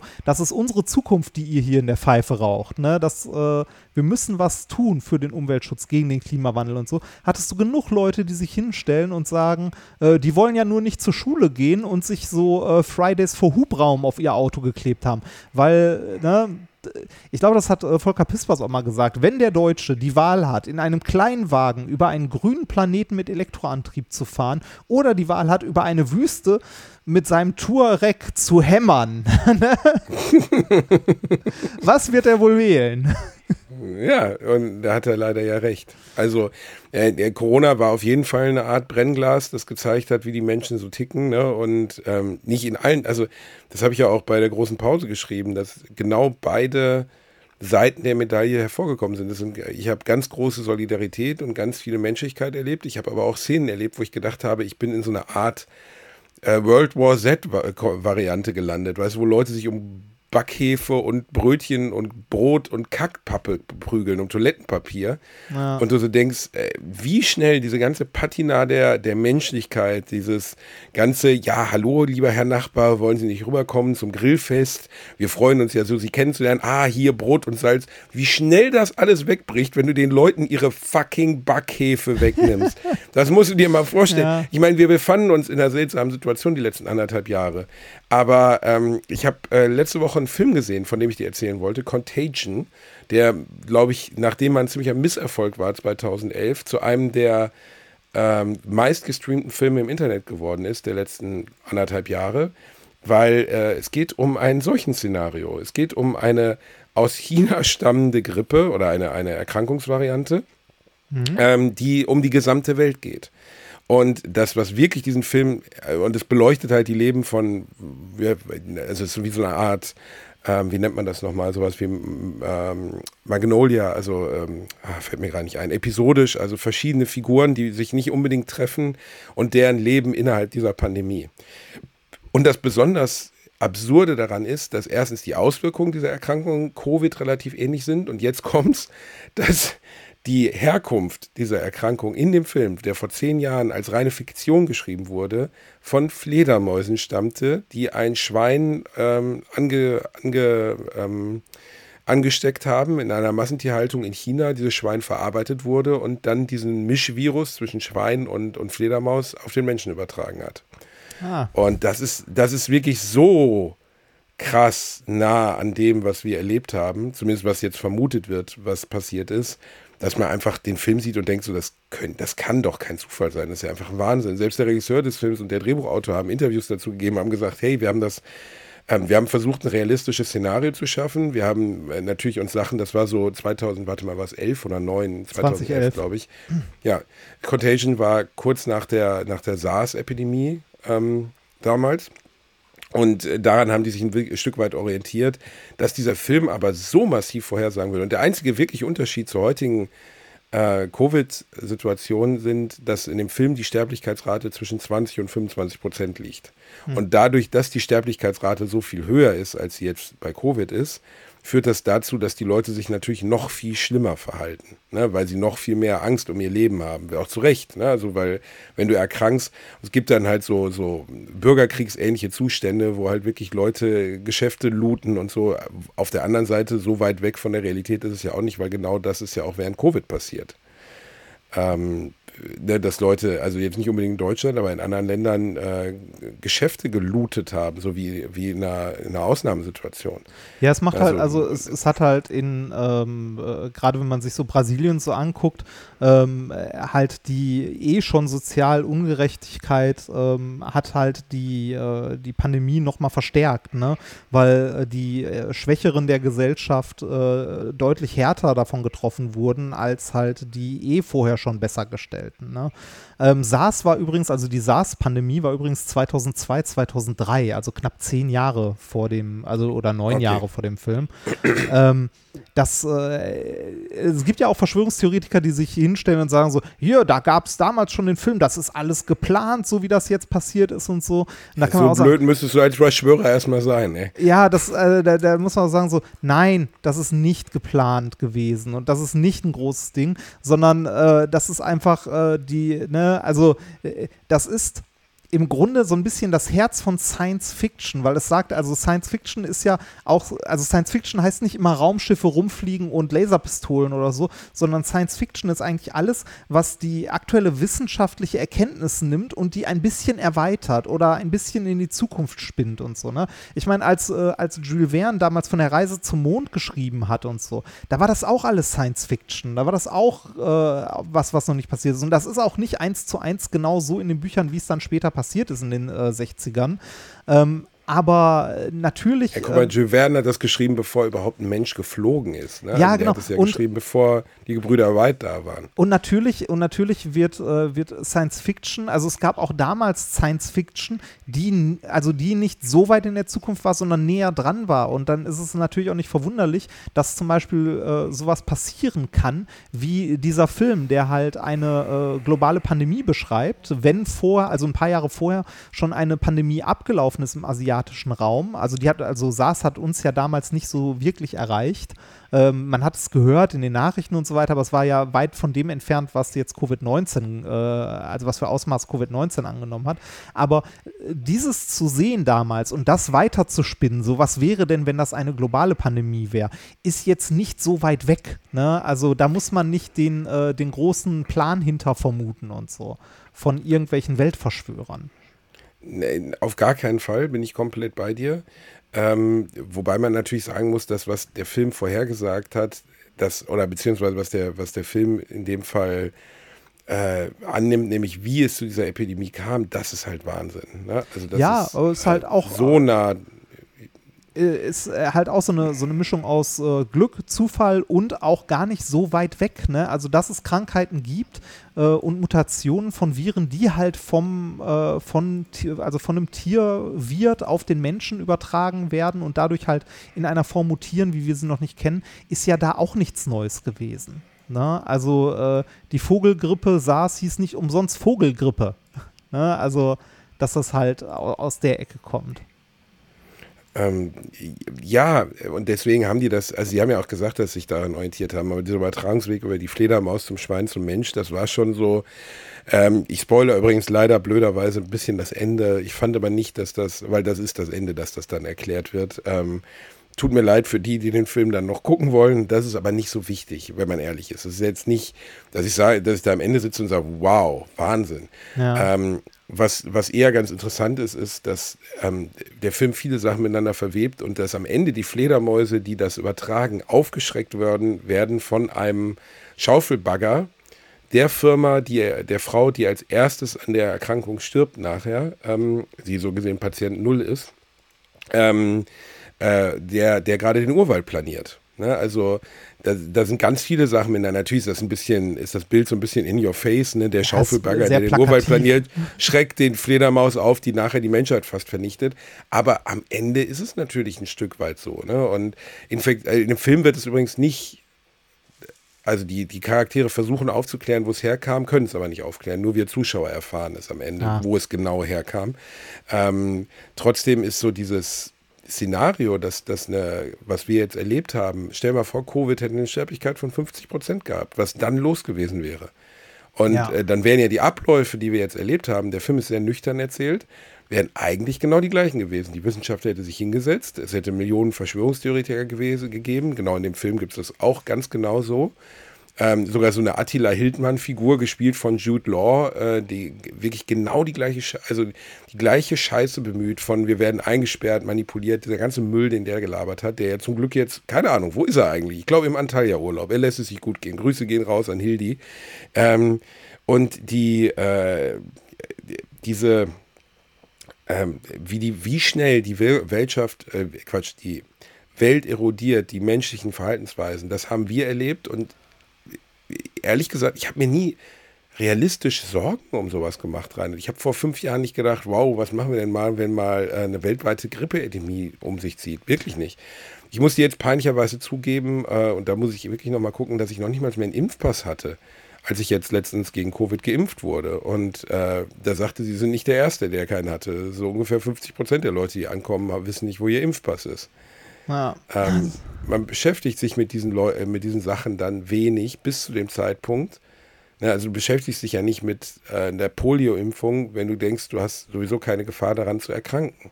Das ist doof. Ich hatte dieses Impfpass-Erlebnis vor ein paar Jahren, als ich äh, für, äh, für knapp drei Monate in äh, Mexiko war. Oder zwei Monate, weiß ich nicht mehr. Ähm, äh, ich bin ja ein bisschen durch Mexiko getourt, mal eine Zeit. Äh, mit dem Goethe-Institut war ich da unterwegs.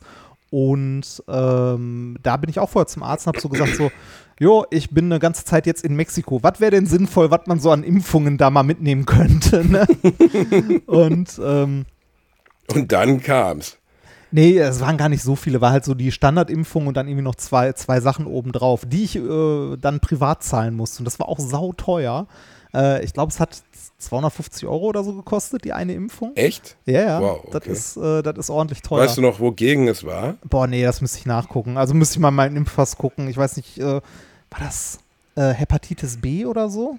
Also, ähm, es ist immer die Frage, gegen, also auf, gegen was man impft, wenn man so im Ausland unterwegs ist und wo man ist, wie lange man vor allem da ist. Ne? Also wenn du jetzt irgendwie sieben Tage Urlaub in, äh, mal in Mexiko machst oder da irgendwie einen Geschäftstermin hast, weil du da, weiß ich nicht, eine Fabrik besichtigst oder sonst was, ne? für sieben Tage musst du dich nicht gegen Hepatitis B impfen lassen. Da musst du einfach nur aufpassen, dass da halt irgendwie äh, keine offenen Wunden und gucken, was du trinkst und isst und so. Ne? Aber wenn du da drei Monate oder zwei Monate durch die Gegend fährst, ne, dann ist das vielleicht doch schon ganz sinnvoll, so eine Impfung mitzunehmen. Also alles immer im, äh, im Verhältnis zu betrachten. Äh, Impfungen, also generell Impfungen, so die Standardimpfung, die sollte halt jeder, irgendwie jeder mitnehmen. Äh, ist ja auch ein Thema, das in manchen Gruppen weit, also breit diskutiert wird, ne? ob jetzt impfen oder nicht. Also am Ende ähm, ist das halt eine persönliche Entscheidung, die jeder äh, selber treffen sollte, aber Impfungen an sich für etwas Schlechtes zu halten ne? oder Impfungen an sich abzulehnen, äh, aus dem Grund, weil da wird einem was Fremdes in den Körper, da ist ja im Impfstoff ist ja, äh, weiß ich nicht, was sagen sie, Quecksilber drin oder so. Das ist so ein dummer Bullshit. Ähm, Impfungen sind aus medizinischer Sicht eine der größten Errungenschaften, die wir als Menschheit, also die die Wissenschaft je vorhergebracht hat. also, dass wir äh, es teilweise geschafft haben, manche Krankheiten auszurotten, die dann, okay, wir dachten, wir hätten sie in Deutschland ausgerottet und dann kommen sie im Prenzlauer Berg wieder. Ne? Weil, äh, das ist wirklich, also äh, ich, weiß, ich weiß gar nicht, ob das, ähm, war das äh, Mumps, Röteln, Masern, irgendwie so eine klassische Kinderkrankheit, die eigentlich als fast weggalt, die dann irgendwie im äh, Prenzlauer Berg wieder aufgetaucht ist. Ne? Also, ja, Trendvulkan Mitte, Digga, das ist halt so, ne? Das ist völlig in Ordnung. Da, da gehört das auch dazu. Da kann man, da kann so eine so eine Sache, die eigentlich der Menschheit schon ausgestorben ist, auch nochmal zurückkehren. Also für, ähm, für meine Eltern stand das damals auch außer Frage, dass äh, halt die Kinder werden halt geimpft. Ne? Das äh, habe ich mit, ähm, das erstaunlicherweise ist das bei, äh, wenn man sich den Bildungsgrad von, von Menschen anguckt, ist das so, dass äh, diese Impfskeptiker und so häufig eigentlich recht gut gebildete Menschen sind. Die Frage ist, in welcher Form gebildet. Ne? Nicht zwingend naturwissenschaftlich hochgebildet, aber generell generell Missgebildet meinst du vielleicht? Nein, generell, also eher, wie gesagt, eher, eher hochgebildete Menschen sind äh, in gewisser Weise und äh, wenn man sich dagegen, also was Nikolas meinte mal, wenn man sich Gelsenkirchen anguckt, Gelsenkirchen hat eine Impfquote, die ist äh, erstaunlich hoch. Ne? also die ist halt gut, gut durchgeimpft. Ne? Doof und arm, aber geimpft, das ist unser Motto. Ja, so sind wir halt. aber also, oh, das gibt wieder Mails aus Gelsenkirchen. Ja, also Impfen ist etwas, das man tun sollte und auch nichts, wovon man in irgendeiner Form Angst haben sollte, sondern Impfen ist ähm, eine wirklich, wirklich gute Sache und eine wirklich wichtige Sache. Ja? Und ähm, sich, also zu sagen, ich, äh, ich lasse mich nicht ja, impfen, sollen die anderen sich doch impfen lassen, das ist asozial. Das, das, das ist im weitesten Sinne asozial. Trotzdem muss man Skeptizismus akzeptieren können, besonders bei einer Sache, die so wenig So wie, also es gibt zu dieser jetzigen Impfung, die wir nun mal bekommen, keine Langzeitwerte. Die kann es auch nicht geben. Das kann man auch von niemandem verlangen. Nur die gibt es halt nicht. Punkt. So, das ist halt so. Nee, wie, Und dementsprechend- Wie, wie, soll, wie soll es da auch Langzeit? Es gibt für keine Grippeimpfung irgendwelche Langzeitstudien, weil äh, die Grippeimpfung sich halt auch verändert. Ne, das also von, äh, nur mal so als Beispiel, wenn man die mal als Beispiel heranzieht. Also bei einer Impfung irgendwie Langzeitstudien zu folgen, ist auch total, also äh, zu fordern, ist auch totaler Quatsch.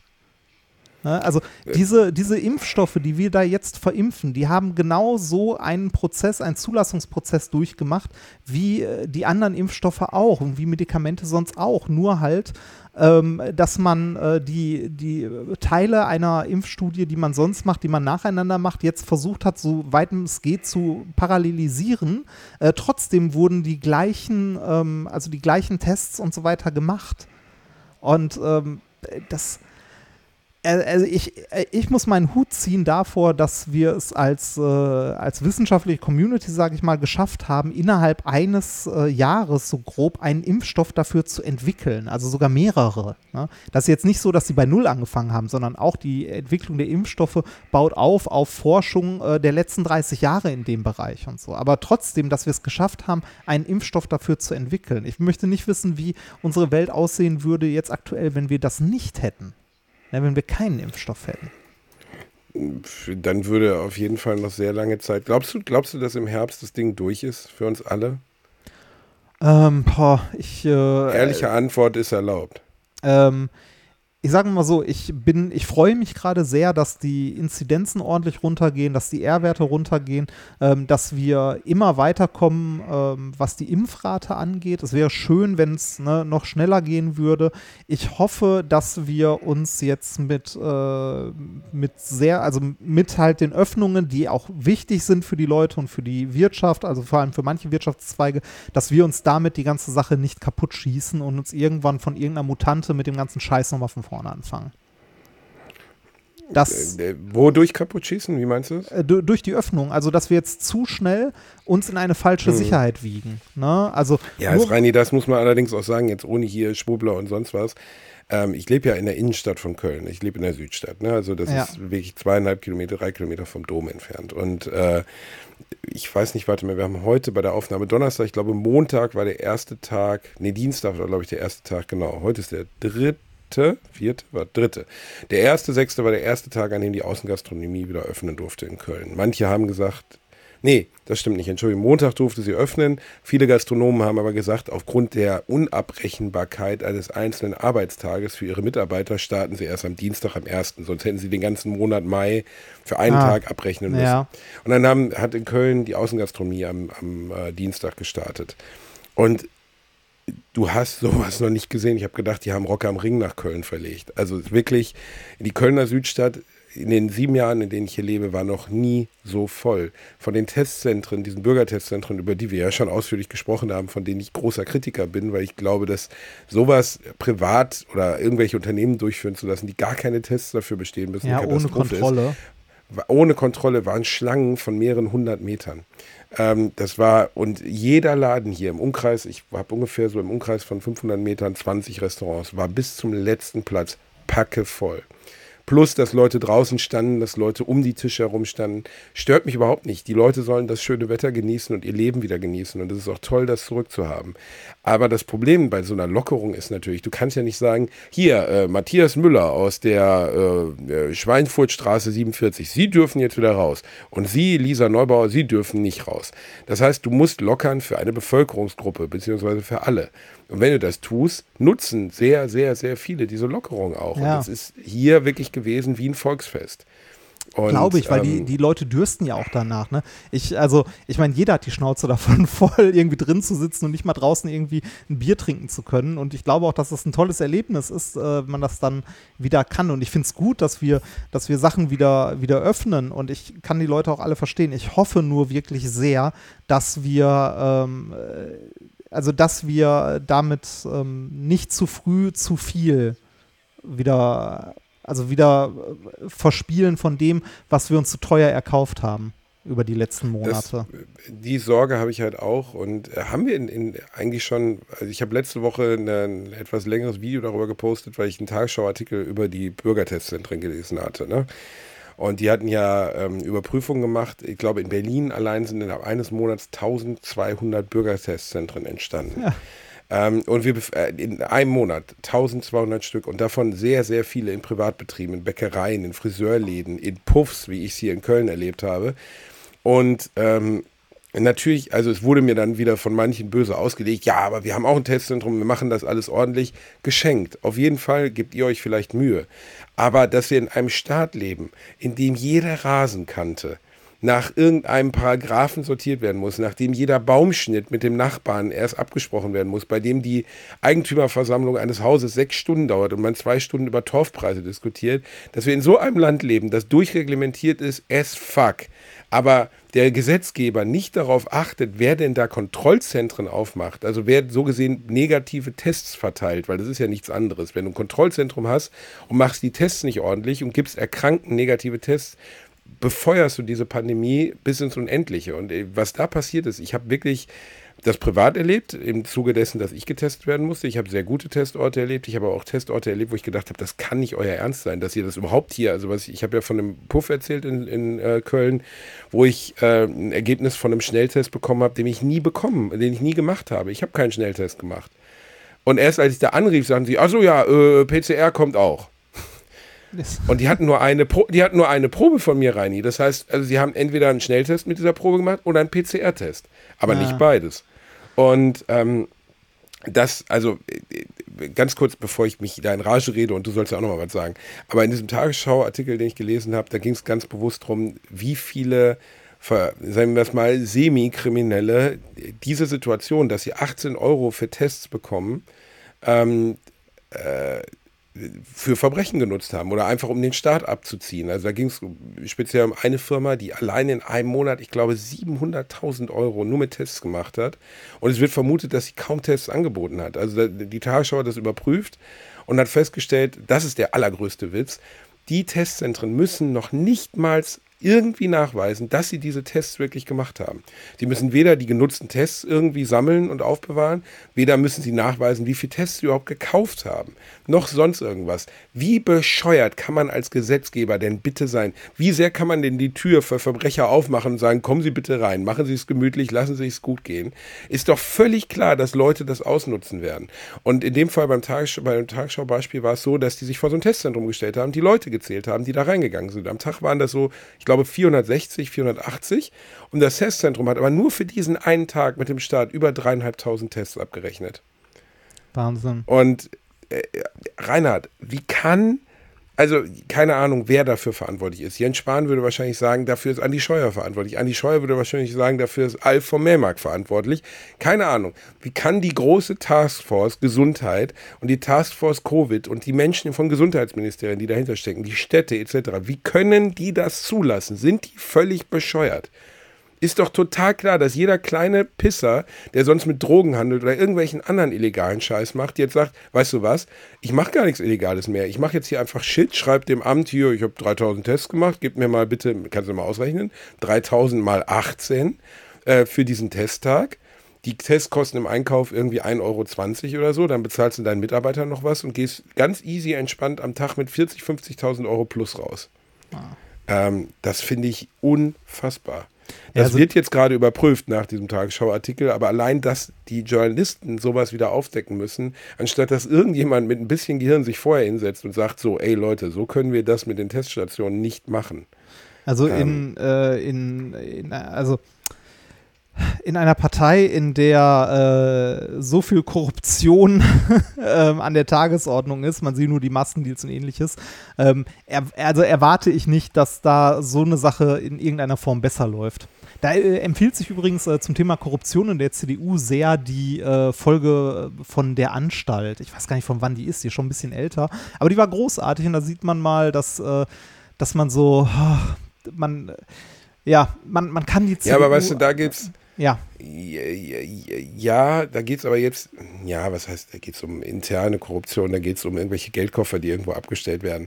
Aber bei dem Ding glaube ich nicht, dass es ein Fall von klassischer Korruption ist. Also, dass Nein, nein, nein. Das wir, äh, ne? ver vermute niemals Das ist irgendwo einfach Absicht nur- Inkompetenz reicht.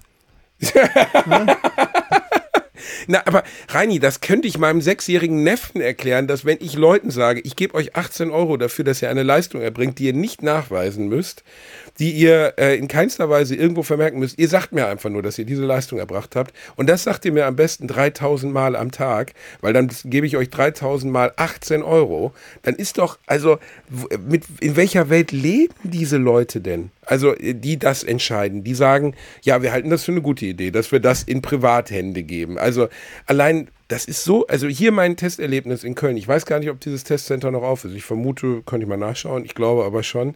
Reinhard, das war, ich habe gedacht, die verarschen mich.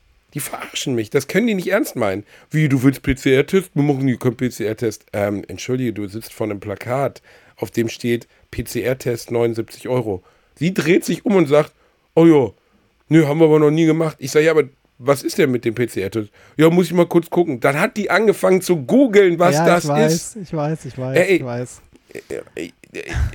Ich hätte sofort da rausgehen müssen. Das Problem war, ich musste an dem nächsten Morgen zu einer TV-Produktion, wo ich einen brauchte und ich hätte auch keinen anderen Termin mehr bekommen. Also ich war abhängig von denen. Ähm, und du denkst so, ey, hier muss sofort einer vom Amt hinkommen, muss diese, muss die Situation beurteilen, im besten Fall die Hütte sofort zumachen. Weil Aber, äh, jeden, äh, mir haben Leute geschrieben, als ich jetzt bei Instagram darüber gesprochen habe, dass sie in Testzentren waren, den Nasenabstrich bekommen haben, der Nasenabstrich wurde gemacht und die Frau dreht sich um und gibt ihnen das negative Testergebnis auf einem Zettel. Da, da gibt Jetzt es überhaupt nicht ausgewertet. da gibt's einen, schönen, äh, einen schönen Beitrag in der aktuellen Folge von Extra 3.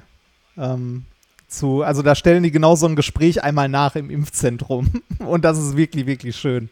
Also ja, es ist absurd, was da passiert ist, ist einfach, äh, also das äh, ist in so einer Kategorie von, von What the fuck, dass man sich nicht ausdenken kann. Äh, Das, also da, da ist halt unglaublich viel, unglaublich viel schiefgelaufen. Äh, Mal eine andere Frage. Ähm, du wurdest ja geimpft, ne? Ähm, äh, wie, wie war das so danach? Also Schmerzen, irgendwas, abgeschlagen, müde? Ähm, also keine wirklichen Nachwirkungen, außer dass der Arm echt weh tat. Also wirklich weh. So weh, dass ich zwei oder einen Tag den Arm nicht richtig heben konnte und dachte so, wow, okay, das ist schon wie so ein sehr stark entzündeter Insektenstich oder so. Ähm, relativ seltsam, weil Jetzt verstehe ich, äh, warum diese, jetzt verstehe ich, warum die AfD-Leute sich nicht impfen lassen wollen. Du kannst den Arm nicht mehr nehmen. Das- ja, du kannst den Arm nicht mehr heben, total ärgerlich. Man kann ja überhaupt niemanden mehr grüßen, Mann. Da muss man, muss man irgendein anderes. Nee, aber also das war, ähm, das war das Einzige, was ich dadurch gespürt habe. Ähm, sonst völlig unauffällig und völlig in Ordnung. Ja, womit wurdest du geimpft? Natürlich der gute Saft aus der Goldgrube in Mainz, BioNTech. BioNTech. Darunter mache ich es nicht hallo Reini, ich bin ein deutscher Prominenter. Nee, Sei das- mal komm. Also bitte, du glaubst doch nicht, dass ich mit dem armen Leute AstraZeneca geimpft werde. Da würde ich sagen, hier, äh, wenn, wenn Sie kein Brot haben, sollen Sie doch Kuchen essen. Ihr könnt mich mal. Ja, nee, Nein, das- es war purer Zufall. Es war Äh, purer Zufall. man, man nimmt halt das, was überbleibt, ne? Also ich meine, das ist ja äh, aktuell. ja, Reini, Reste ficken auf deinen Geburtstagspartys mit 17 vielleicht, aber wir sprechen ja hier von Impfung, weißt du, das ist ja, ein Unterschied. äh, aber es ist, äh, es ist ja nicht so, dass du jetzt irgendwie sagst, oh, ich will aber den Impfstoff, sondern äh, also wenn du eine Impfung haben möchtest, ist das ja aktuell so, dass du, also wir haben halt nicht genug Impfstoff gerade und wenn, ähm, dann musst du entweder äh, irgendwie priorisiert sein, in irgendeiner Priorisierungsgruppe oder du musst den Fall haben, dass du irgendwo bei einem Arzt mit auf der Warteliste stehst und halt Glück hast, dass du, äh, so, dass du irgendwann nachmittags einen Anruf bekommst oder so und die dir sagen so, wir haben noch zehn Dosen über, haben sie heute Abend Zeit, kommen sie vorbei. Ne? Also das sind zumindest die, äh, die meisten Impfungen, von denen ich jetzt so gehört habe, wo Leute halt dann äh, eine Impfung abbekommen haben, die nicht zwingend zu einer der äh, priorisierten Gruppe im Sinne von Alter, äh, krank oder sonst irgendwas äh, gehört haben. Ne? Ja, und äh, du hast ja am Ende ja keine Wahl. Ne? Bei mir war es jetzt Ja, genau. Zufall, dass meine, mein Hausarzt sagte, ich, ich habe noch Dosen übrig und wenn sie sich melden, auf so eine Telefonliste eintragen, dann melde ich mich. Und ja, das habe ich gemacht und es hat funktioniert. Das war völlig okay. Ja. Ähm, Reini, ich lese gerade, weil es bei mir aufploppt, ich habe so einen Nachrichtenticker auf meinem MacBook. Neustart, Liebescomeback für den Ex-Bundespräsidenten. Bettina und Christian Wulff sind wieder zusammen. Ach du Scheiße, Alter. Das ist ja wie Liz Taylor und wie heißt er nochmal? Mein Gott, ihr Ehemann, den sie dreimal geheiratet. Jetzt fällt es mir nicht ein. Alter, Bettina Wulff und Christian Wulff sind wieder zusammen. Nach der dritten Trennung, glaube ich jetzt. Was für eine On-Off-Beziehung zwischen 16-Jährigen ist das denn bitte? Hat ich, die ihn nicht beschissen mit irgendeinem so Magnaten oder so? Das ich, ist ja richtig. Ich frage mich gerade eher, warum du so bunte Schlagzeilen auf dein MacBook bekommst. Warum das war von stern.de. Stern.de, ein absolut gutes Medium. Natürlich. Naja, naja, gut. Das ist, das ist doch auch interessant für die Leute zu erfahren. Reini, wir haben noch ein paar Sachen abzuarbeiten. Erstens, ich muss dir jetzt mal ein bisschen verbal die Lunte lecken. Ja, Reini Bär, bitte? du weißt ja, dass du weißt ja, dass in meinem kleinen Palast meines Herzens, ne? Man muss sich ja vorstellen, ich habe so ein Bernsteinzimmer in meiner Brust. Das, das hat die gleiche Farbe, aber das ist Fett. Das ist kein Bernstein, das ist Fett. okay, in dem Fettzimmer meiner Brust, du Arschgesicht, hängen ja nur ein paar von, von meinem Herzen gezeichnete Bilder.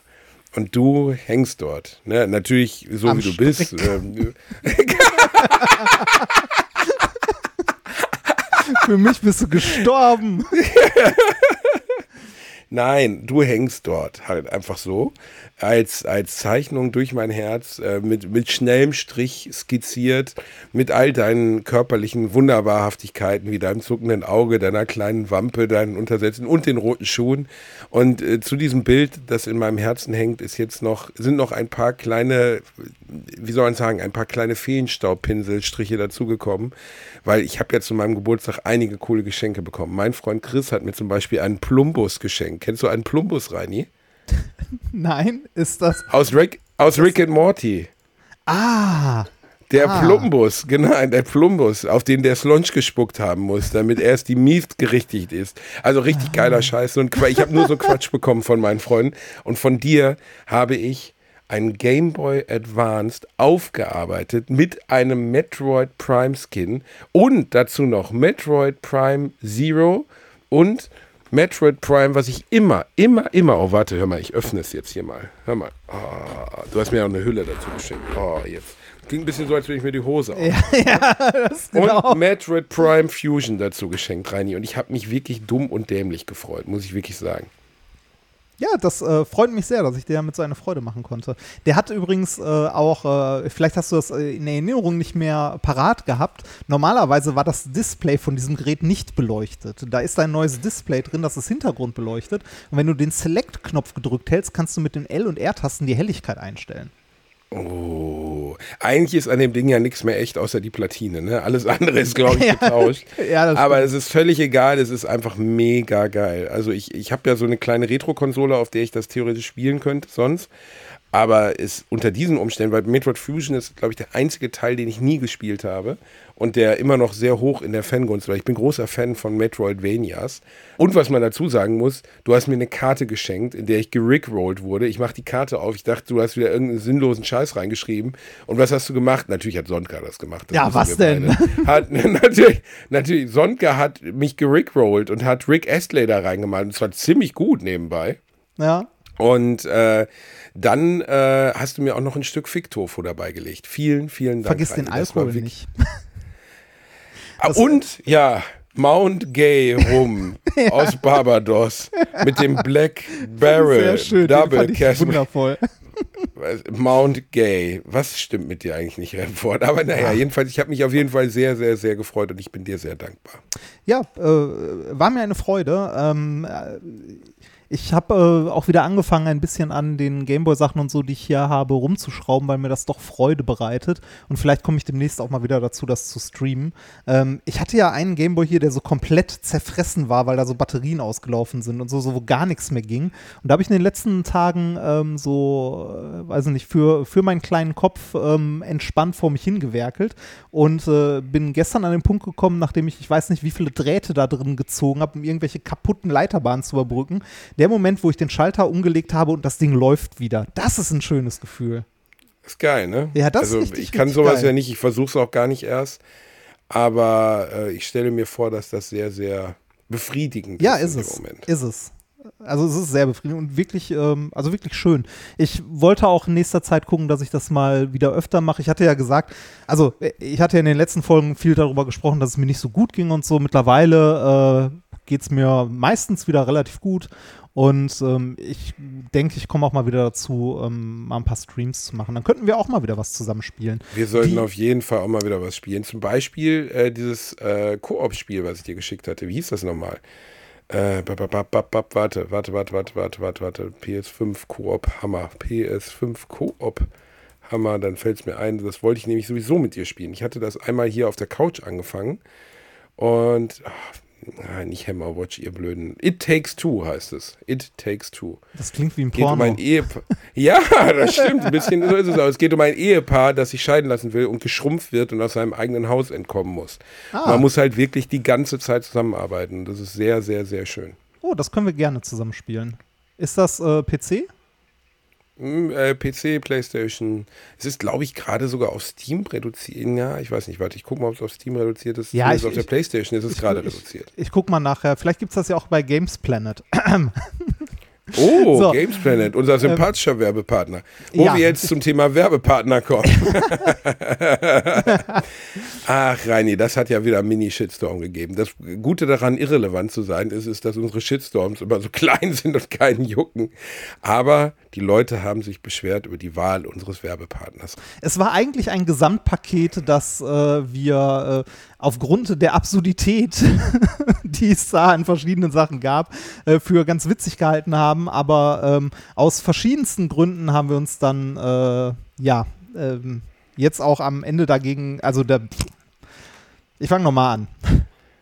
Ja, nee, ich kann es ja sagen. Wir haben gesagt, wir machen das. Ich fand es jetzt auch inhaltlich gar nicht so schlimm. Ja, man kann sagen, äh, ist das wirksam, ist das nicht. Äh, gibt Studien, die wirksam sind. Ich glaube, die machen auch keinen schlechten Job, äh, die Jungs, die das machen. Aber wir haben gesagt, wir machen Werbung ja immer nur, wenn wir die Chance haben, das ironisch und spaßhaft zu bewerben und wenn wir mit unserer eigenen Tonalität da reingehen dürfen, egal was es auch immer ist. Und äh, es hat sich während der Erstellung dieses Werbespots gezeigt, dass unsere eigene Tonalität offensichtlich nicht zu dem passt, was sie gerne gehabt haben hätten. Und ähm, im Zuge dessen können wir für uns sagen, wir werden das so nicht nochmal machen. Und äh, wir hatten letztes Mal Outtakes, ziemlich viele, ziemlich lustige, die wir ähm, wegen der Folge nicht verwenden konnten, weil unser Werbepartner damit nicht zufrieden war, die wir aber in dieser Folge verwenden können, weil es uns egal ist. Ja, und und dementsprechend werdet ihr nach war. dieser, diese war sehr witzig, ja. Und die werdet ihr jetzt gleich hören und äh, verzieht uns den kleinen Fehltritt. Wir machen weiterhin Werbung in diesem Podcast, weil das kann ich euch ganz ehrlich sagen, äh, ohne Alliteration am Arsch und Bratwurst und Baklava wäre es bei mir im letzten Jahr richtig düster gewesen und auch bei Reini hätte sicherlich einiges anders laufen können, Also ohne, äh, ohne, also ohne methodisch inkorrekt und Alliteration am Arsch wäre es bei mir halt auch schwierig. Ne? Das ist halt mittlerweile mein Job geworden. Und äh, ja, wir hielten es für relativ absurd mit allem drum und dran und haben als Konsequenz, auch schon bevor wir die Folge ausgestrahlt haben übrigens, also bevor irgendjemand darüber gemeckert hat, alle weiteren Buchungen von diesem Werbepartner, weil wir gemerkt haben, dass es nicht passt, storniert. Und das wären, äh, das wäre für uns ein Einkommen von einem Monat gewesen. Also seid uns nicht böse, manchmal liegt man auch daneben oder dafür. Ihr könnt weiterhin darauf zählen, dass wir euch keinen Dreck verkaufen und dass wir grundsätzlich zu dem stehen, was wir sagen und was wir tun. Und jetzt die Outtakes zur Alliteration am Arsch 100, was war's? 38, 39, was weiß der Mensch? Ist auch egal am Ende. Solange ihr Freude habt und glücklich seid. Wolltest du zum Abschied noch was sagen, Reini? Äh, ich würde noch Musik empfehlen. Oh, Musik empfehlen, da hast du natürlich völlig recht, Reini. Ich hätte gerne was von den Deftones. Oh, oh, eine gute Wahl, Reini. Ja, aber hallo. Ja, das ist äh, interessant. Der Sänger der Deftones hat ja jahrelang richtig schwer Kokain genommen. Und äh, bei dem, äh, du konntest immer an den Promobildern der CDs, ich kenne die Deftones ja auch noch aus den 90ern und habe die auch ein paar Mal live gesehen, die super waren. Und du konntest bei Chino Moreno immer sehen, ob er gerade äh, wieder auf Koks ist, weil dann wog er so 60, 70 Kilo oder ob er eben nicht auf Koks ist und gerade mal so 130 Kilo wiegt. Ähm, sein Gewicht variierte mit dem gelegentlichen Konsum von Drogen. Aber jetzt geht es ihm wieder gut und äh, ich bin großer Fan. Schöne Auswahl, Reinhard. Was machen wir denn? Ja. Den Klassiker My Own Summer, Change? Äh, ich boah, weiß nicht. Ähm, Kommen wir mal einfach beides. Mein Wunsch ist Change, deiner ist My Ja, Own Summer. hau rein.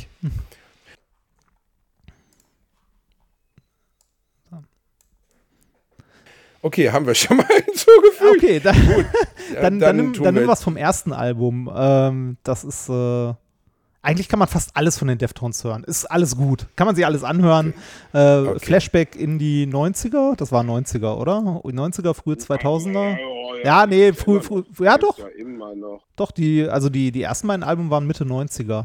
90er, früh 2000er. Immer, immer reinhören, alles gut. Pack irgendwas drauf. Und dann kommen wir mal langsam zum. Ende. Ich muss mich pinkeln. Ich habe Sex and Candy von, äh, von Marcy Playground auf die Playlist gesetzt. Eine Band, die nur eine erfolgreiche, äh, ein erfolgreiches Album hatte und danach wieder in der Versenkung verschwunden ist. Aber ein schöner 90er-Jahres-Song. So ein bisschen grungig, so ein bisschen alternative. Ein gutes Ding. Also Marcy Playground, kennen viele nicht mehr. Hört mal rein. Und jetzt kommen die Off-Takes, Outtakes, was auch immer von davor. Letzte Woche. Und Wir dieser euch lieb. Woche. Passt auf euch auf. Ach, diese Woche haben wir auch nochmal Outtakes? Ich, ich glaube ja, wir haben uns vorhin so angestellt. Wir gucken mal.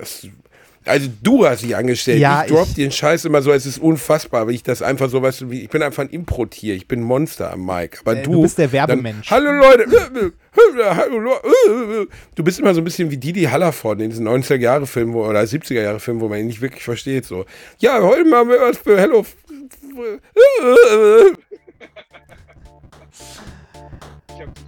Ja, ich hasse dich auch. Bis dann.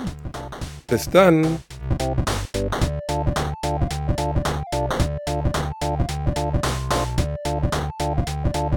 Ich habe gelacht, aber unter meinem Niveau. Du, Reini, Ja, Basti. hör mal, ähm, ich, ich habe da so ein Problem. Ein kleiner Penis? Entschuldige, den konnte ich nicht. Nein, nochmal. Ja, ist gut, ist gut. Entschuldige, Bist Entschuldige. du blöd oder was? Bist du doof? Reini. Du dummes Arschloch. Du, du. Halt doch die Schnauze, verdammte Axt. Verdammt nochmal. Wie soll man das hinkriegen? Du, du Reini. Ja, Basti. Hör mal, äh, ich, ich, ich habe da so ein Problem. Was Spezielles? Naja, also ich meine, du kennst dich ja damit aus, äh, weil seit ich dir die Rübe rasiert habe, siehst du ja aus wie so ein russischer Strafgulag-Chef. Fuck, nochmal. Siehst du, bei, bei mir war das ja freie Wahl. Ne? Ich wollte das, ich musste das nicht. Du bist in der Situation, du musst das, wie es aussieht. Haare Ja, aber abrasieren oder was Ich dagegen will tun? das nicht. Ja, Genau, dann- was kann ich dagegen tun? Wir labern uns gegenseitig Ja, okay. rein, Reini. Das funktioniert überhaupt nicht. Ja, immer. Verfickte Scheiße. Okay. Ver ver versuch doch zu spüren, wann ich den Satz beendet Ich habe. versuche es zu spüren, ja. Ich spüre. Ich, ich, kurz, ich gebe meine Hand in die Hose und dann spüre ich, ja. Der, der ganze Dialog wirkt ein bisschen aufgesetzt, oder? Wie? Ja, aber das ist doch voll lustig. Also, das ist doch völlig absurd. Natürlich ist es aufgesetzt, Reinhard. Was sollen wir denn sonst machen? Ja, ich weiß. Ja, nein. Ist okay, warte ich mal an der Stelle weiter. Biokanin? Baikal? Bam. Ist das ein Scheißzeug? Mach es, Thors. Baikapil-Shampoo mit vollem Haar.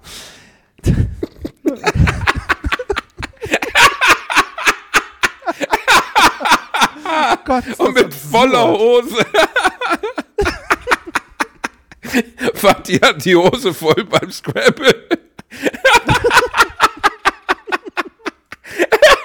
Ist auch ein schönes Wort beim Scrabble, oder? Bürste Wildschweinborstenbürste. Malbrush. Genau. Oh Mann, ey. Ich habe 8W und weiß Ja. nicht, was ich legen soll. ah, äh, mal, ich weiß nicht, ob man daraus irgendwas Sinnvolles zusammenschneiden kann, was nicht total. ich wäre eigentlich ja noch mal gekommen, aber gut, dann komme ich halt nicht noch mal. Steht da nicht noch, was bekommt die Hörerin? Ein Gutscheincode? Ähm, warte mal, äh, den Gutscheincode. Wo habe ich mir den denn hinkopiert? irgendwo hat, irgendwo gab es noch einen Gutscheincode. So, äh, wir wollen da. Ähm, falls ihr lichtes Haar bekommt und etwas dagegen tun möchtet, dann schaut mal bei MySpring vorbei und verwendet dabei den Gutscheincode Alliteration 5. Warum 5? Weil es 5 Euro Rabatt gibt.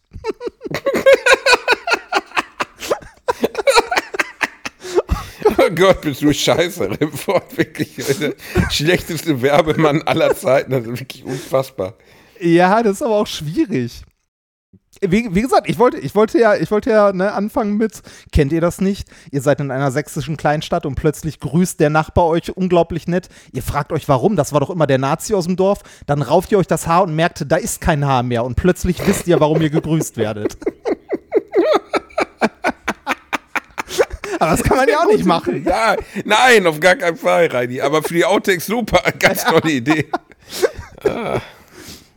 Ihr lernt dadurch nämlich mal andere Gerichte zu kochen und das Ganze ohne so super fancy Zutaten, die sonst in Küche. Äh, ah. Entschuldige. Ihr lernt dadurch nämlich mal andere Gerichte kennen, das, was ihr sonst so in Kochbüchern seht, wo so immer so fancy Zutatenbeispiele.